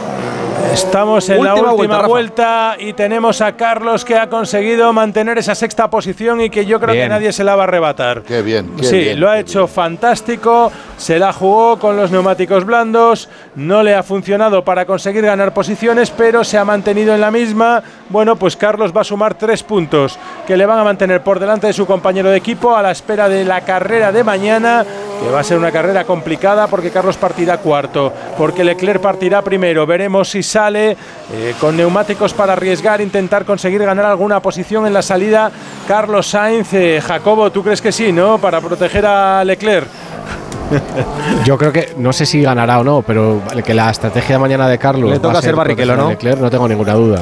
Le va a tocar Bueno, vamos a ver, los tiempos de Carlos ahora son tan rápidos como los de Russell, como los de Gasly, como los de Casi Pérez, ¿eh? Cuidado. que ese 1.47, neumático- sí señor. ¿eh? Él, él, él aguanta Más rápido que. Leclerc. Mira, Leclerc está con 1.41.2. O sea que en la última vuelta ha sido Carlos más rápido con su neumático blando que con su... Y es una buena prueba también para mañana, ¿eh? Sí, pero Esto tener en cuenta también que que. si los tratas bien, te Eh. pueden durar, ¿eh? Sí. Y te pueden durar eh, 19 vueltas, 20 vueltas. Porque mañana habrá más coma en el circuito. eh, o sea, todo, todo ayuda a que el neumático aguante un poco, un poco Sí. más. Pues va a ganar Max Verstappen, bandera a cuadros. Tenemos a Max Verstappen ganando la carrera sprint, una más para el bote del piloto neerlandés de Red Bull, el ya campeón del mundo. Entra segundo Lewis Hamilton. Tercero lo va a hacer en estos momentos el 16 de Ferrari, el amigo Charles Leclerc, justo por detrás, pegadito, pegadito, llegaba ya. Lando Norris, eh, que casi le da caza en una última vuelta en la que Charles Leclerc ha sufrido porque ha hecho un 1.41.6 y le ha sacado más de un segundo al amigo Lando Norris que ha entrado cuarto, quinto Sergio Pérez, sexto Carlos Sainz y que además eh, Pérez es el que más posiciones ha ganado, ha ganado dos posiciones en la, desde la parrilla de salida, séptimo Gasly y octavo queda Russell con el último de los puntos que se reparten en, este, en esta carrera de sábado del circuito de las Américas, que por cierto, vaya ambientazo que se ve en las gradas y cómo ha crecido el ambiente en la Fórmula 1 en los Estados Unidos de América. ¿A cuánto están las entradas? Pues habrá que llamar y preguntar ahora mismo. No es caro, Austin no es caro. Austin. ¿Qué no es caro, Jacobo? ¿Qué no es caro? No, las entradas de Austin que no, son caras. que, ya, ya, pero ¿qué precio no es caro? No, no lo sé, a lo mejor una Jacobo, tribuna. 500 una tribu- pavos Por ejemplo, tribuna de recta 400 euros todo el fin de semana, no lo vale, sé. vale, vale, vale, por eso, por eso te preguntaba. Bueno, pues eh, aquí está todo el público que está ovacionando al piloto neerlandés y también a Lewis Hamilton, que es muy querido Ha hecho buena carrera, en sí. todos los lugares donde se encuentra el piloto de Mercedes, con todo el espectáculo que ha venido dando durante tantos y tantos años y que todavía sigue manteniéndose en esa lucha por conseguir grandes cosas. Eh, Luis Hamilton, que ha sido segundo, Leclerc tercero, Carlos, como decíamos, sexto y Fernando Alonso, décimo tercero. Jacobo, Joan, ¿algo más para cerrar? Eh, no, que mañana tendremos una carrera más divertida, con muchas más vueltas y viendo cómo funcionan los neumáticos y bien cómo, está, cómo están los McLaren, cuidado que pueden pasar muchísimas cosas. No da la sensación de que Ferrari sea tan fuerte como para estar solamente en pole. Creo que no le va a durar mucho el tiempo de la pole. Le va a costar, le va a costar. Abrazo fuerte, Joan. Hasta mañana, nos escuchamos. Hasta mañana. Jacobo. Bueno, vamos a ver mañana, ¿no? Va a hacer mucho calor, va a haber mucha, mucha degradación de neumáticos y vamos a ver cómo plantea la carrera eh, McLaren y, y Ferrari, ¿no? Y, y Verstappen saliendo desde la sexta plaza, vamos a ver cómo, cómo, cómo lo hace, ¿no? Hoy hemos visto que tiene ritmo de sobra, yo creo que, que sigue siendo el favorito mañana. Y por detrás, lo que, lo que te comentaba un poco, Joan, ¿no? Ferrari a una vuelta está muy bien, eh, a ritmo de carrera tienen mucha degradación y, y ya no están tan bien, ¿no? Necesitan hacer una, una carrera perfecta, una, una estrategia perfecta para tratar de, cuanto menos, ser el rival de, de Verstappen, que yo creo que sigue siendo el, el rival a batir mañana. Pues ojalá, ojalá que aguanten los Ferrari y que aguante Carlos Sainz. Abrazo fuerte, Jacobo. Un abrazo, chao. Rafa, la carrera mañana que la vamos a vivir a partir de las 9 de la noche en Radio Estadio, como decías, con Leclerc en la pole, Sainz cuarto, Verstappen sexto y de Alonso nos olvidamos, ¿no? Sí, la verdad es que Alonso lo va a tener eh, muy complicado, un fin de semana negro y ojo porque se le van a acercar los dos Ferrari y mucho en la lucha por esa cuarta posición, porque se aleja Hamilton que ahora mismo tiene 201 puntos, Fernando se queda con 183. Mañana esa distancia se puede abrir todavía más. Y Carlos Sainz está ahora mismo a 17 puntos de. No, perdón, a 27 puntos de, Fernando Alonso. Y llega también Charles Leclerc, que está a 5 del propio Carlos Sainz. Así que mañana le pueden. Bonita batalla esa. Sí, se le pueden acercar y va a ser una bonita batalla para las últimas carreras de este Mundial de Fórmula 1 que tiene un único dueño y no es otro que Max Verstappen, que hoy ha vuelto a ganar en esta carrera sprint. Pues lo contaremos mañana, ese Gran Premio de las Américas en el circuito de Austin. Abrazo fuerte, Rafa. Abrazo, hasta luego. Radio Estadio.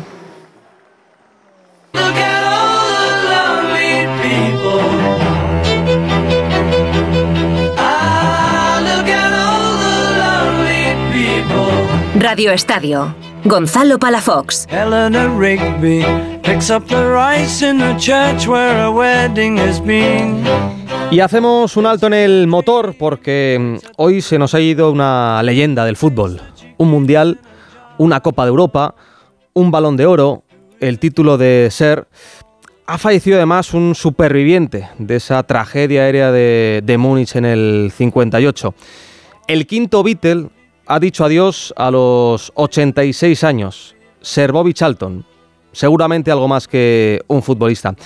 Santi Segurola, ¿qué tal? Buenas noches. Buenas noches, Gonzalo, ¿qué tal?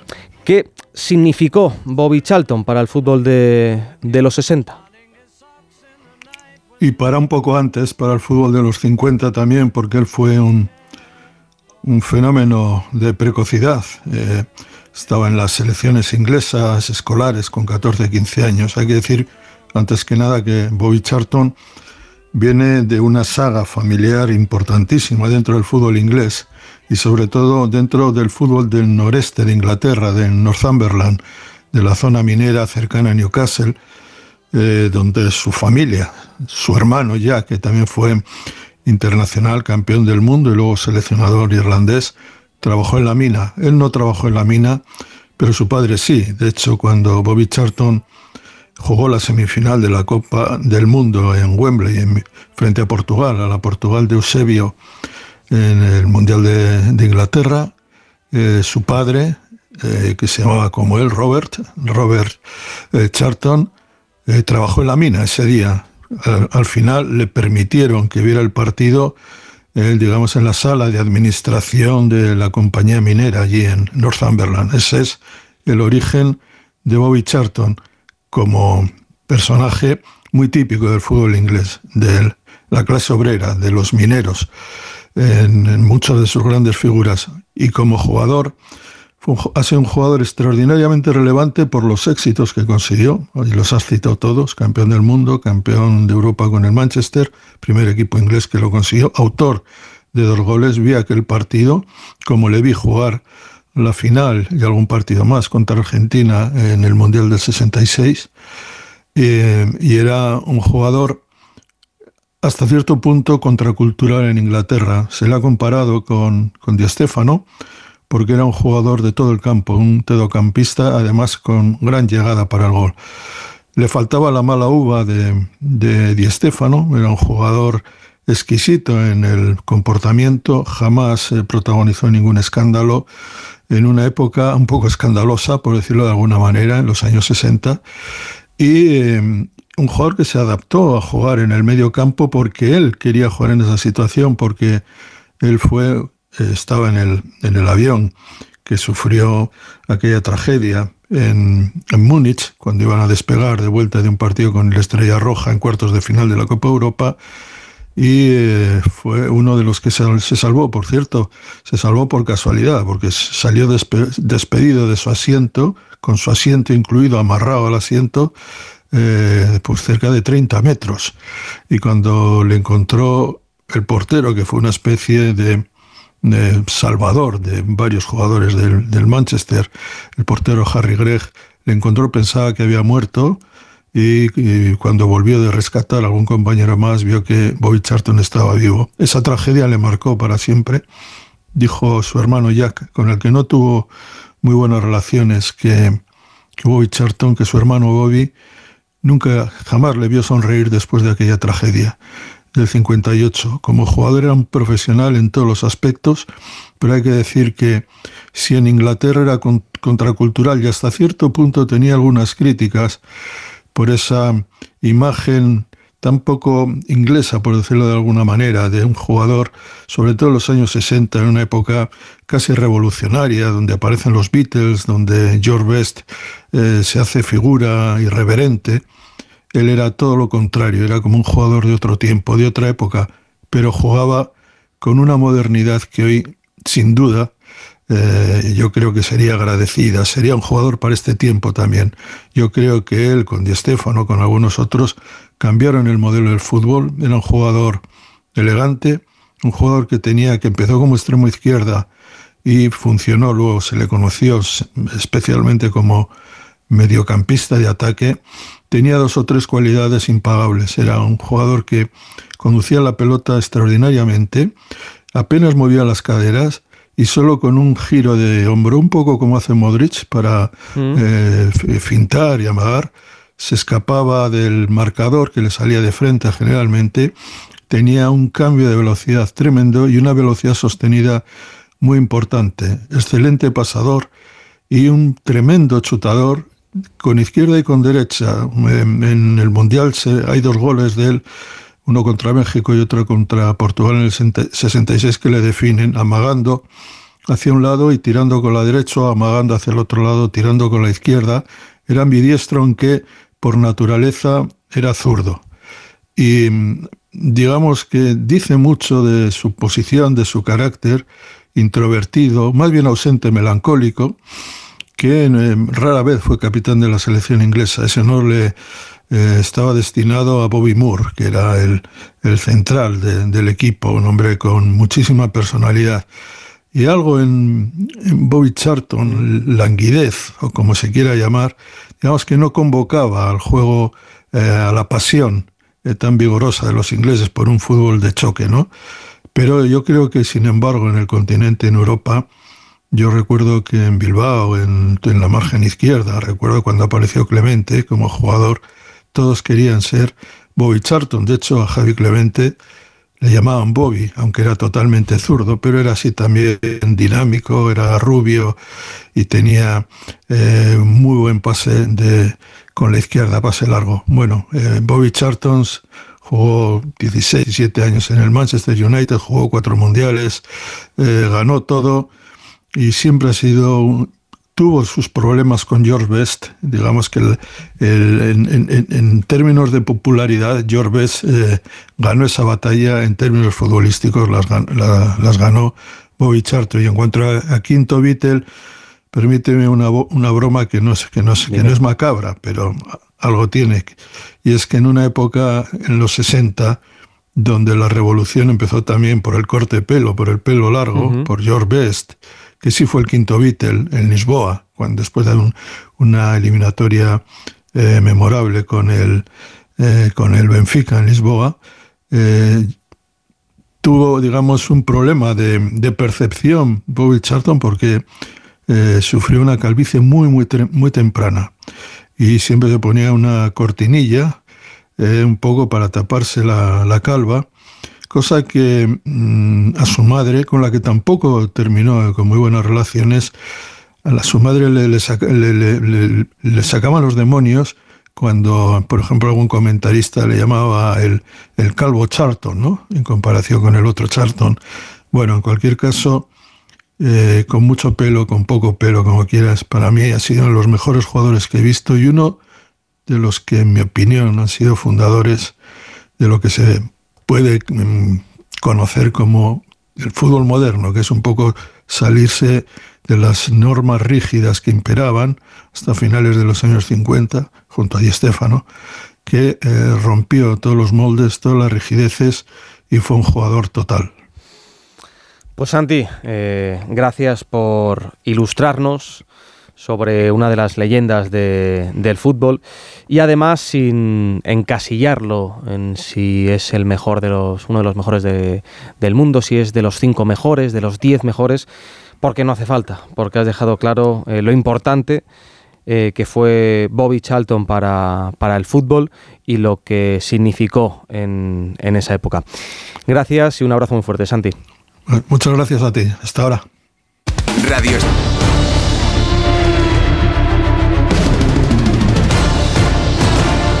hecho la decisión correcta, pero claro, ahora es fácil, ¿no? Eh, desde fuera ver cuál es la goma buena.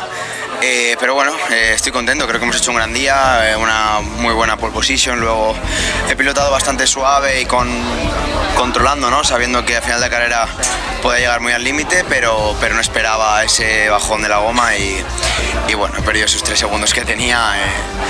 pero bueno, es lo que hay, a seguir eh, remando.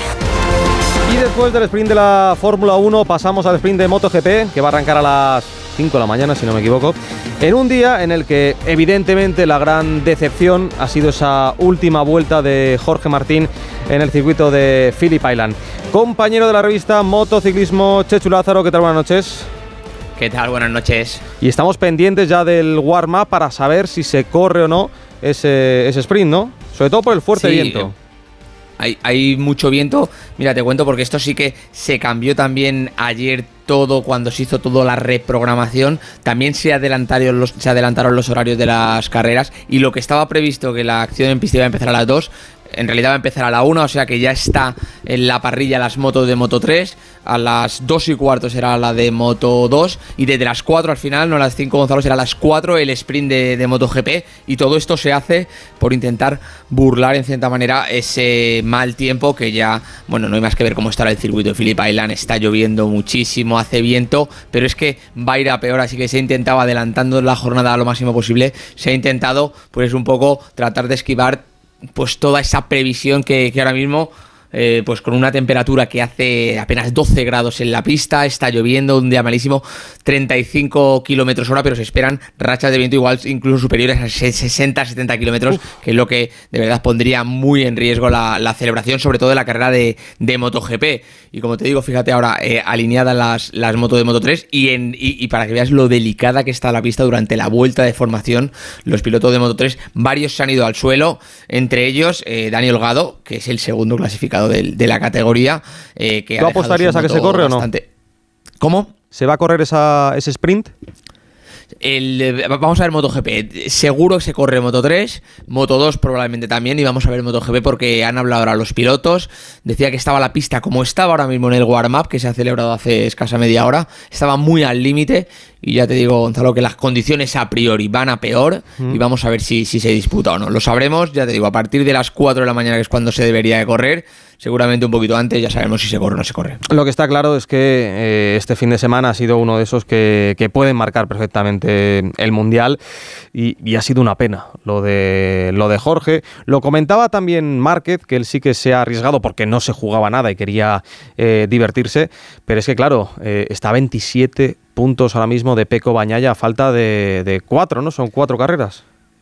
Son, sí, con- queda- quedarán cuatro grandes premios después de Australia y lo que digas, qué pena, qué pena. Se le hizo, le sobró una vuelta a Jorge Martín al final de, de Australia. Es verdad que, como decía, como escuchábamos al, al pobre Martín, al propio Martín, eh, bueno, a posteriori claro que eligió mal, pero es cierto que cuando está en la situación como Martín, que era el hombre fuerte, el rival a batir, optar por una estrategia diferente al resto ir un poco a contracorriente no tenía mucho sentido. Eh, lo de Márquez, bueno, al final Márquez no se estaba jugando nada. Le cayó mucho más el neumático a Márquez porque Márquez pasó de estar peleando por el podio en la primera parte de la carrera a irse al fondo de la. Al final acabó decimoquinto con un punto, pero al final, como decía, Márquez no se estaba jugando nada.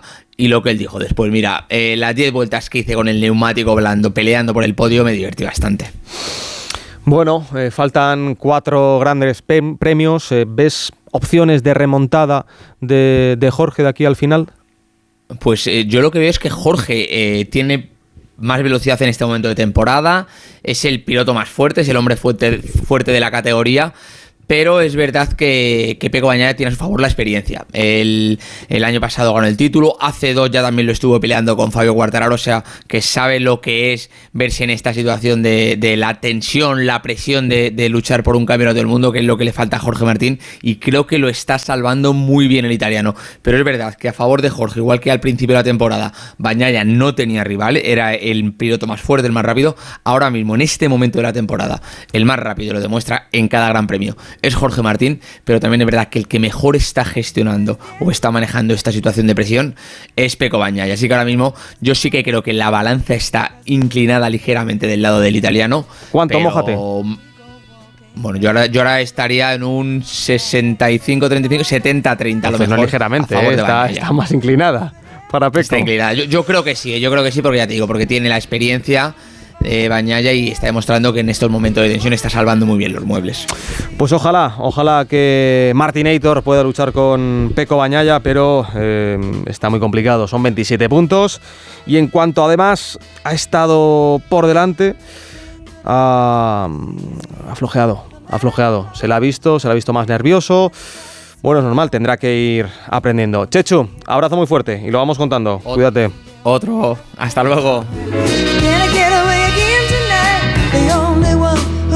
Llegamos ya a la una de la mañana en esta sesión nocturna de Radio Estadio con Miguel Venegas en la producción, con Javi de la Torre en la técnica. Les dejamos con la Rosa de los Vientos y nosotros volvemos mañana, como siempre, como todos los domingos, a las 3 de la tarde con Radio Estadio. Chao, chao.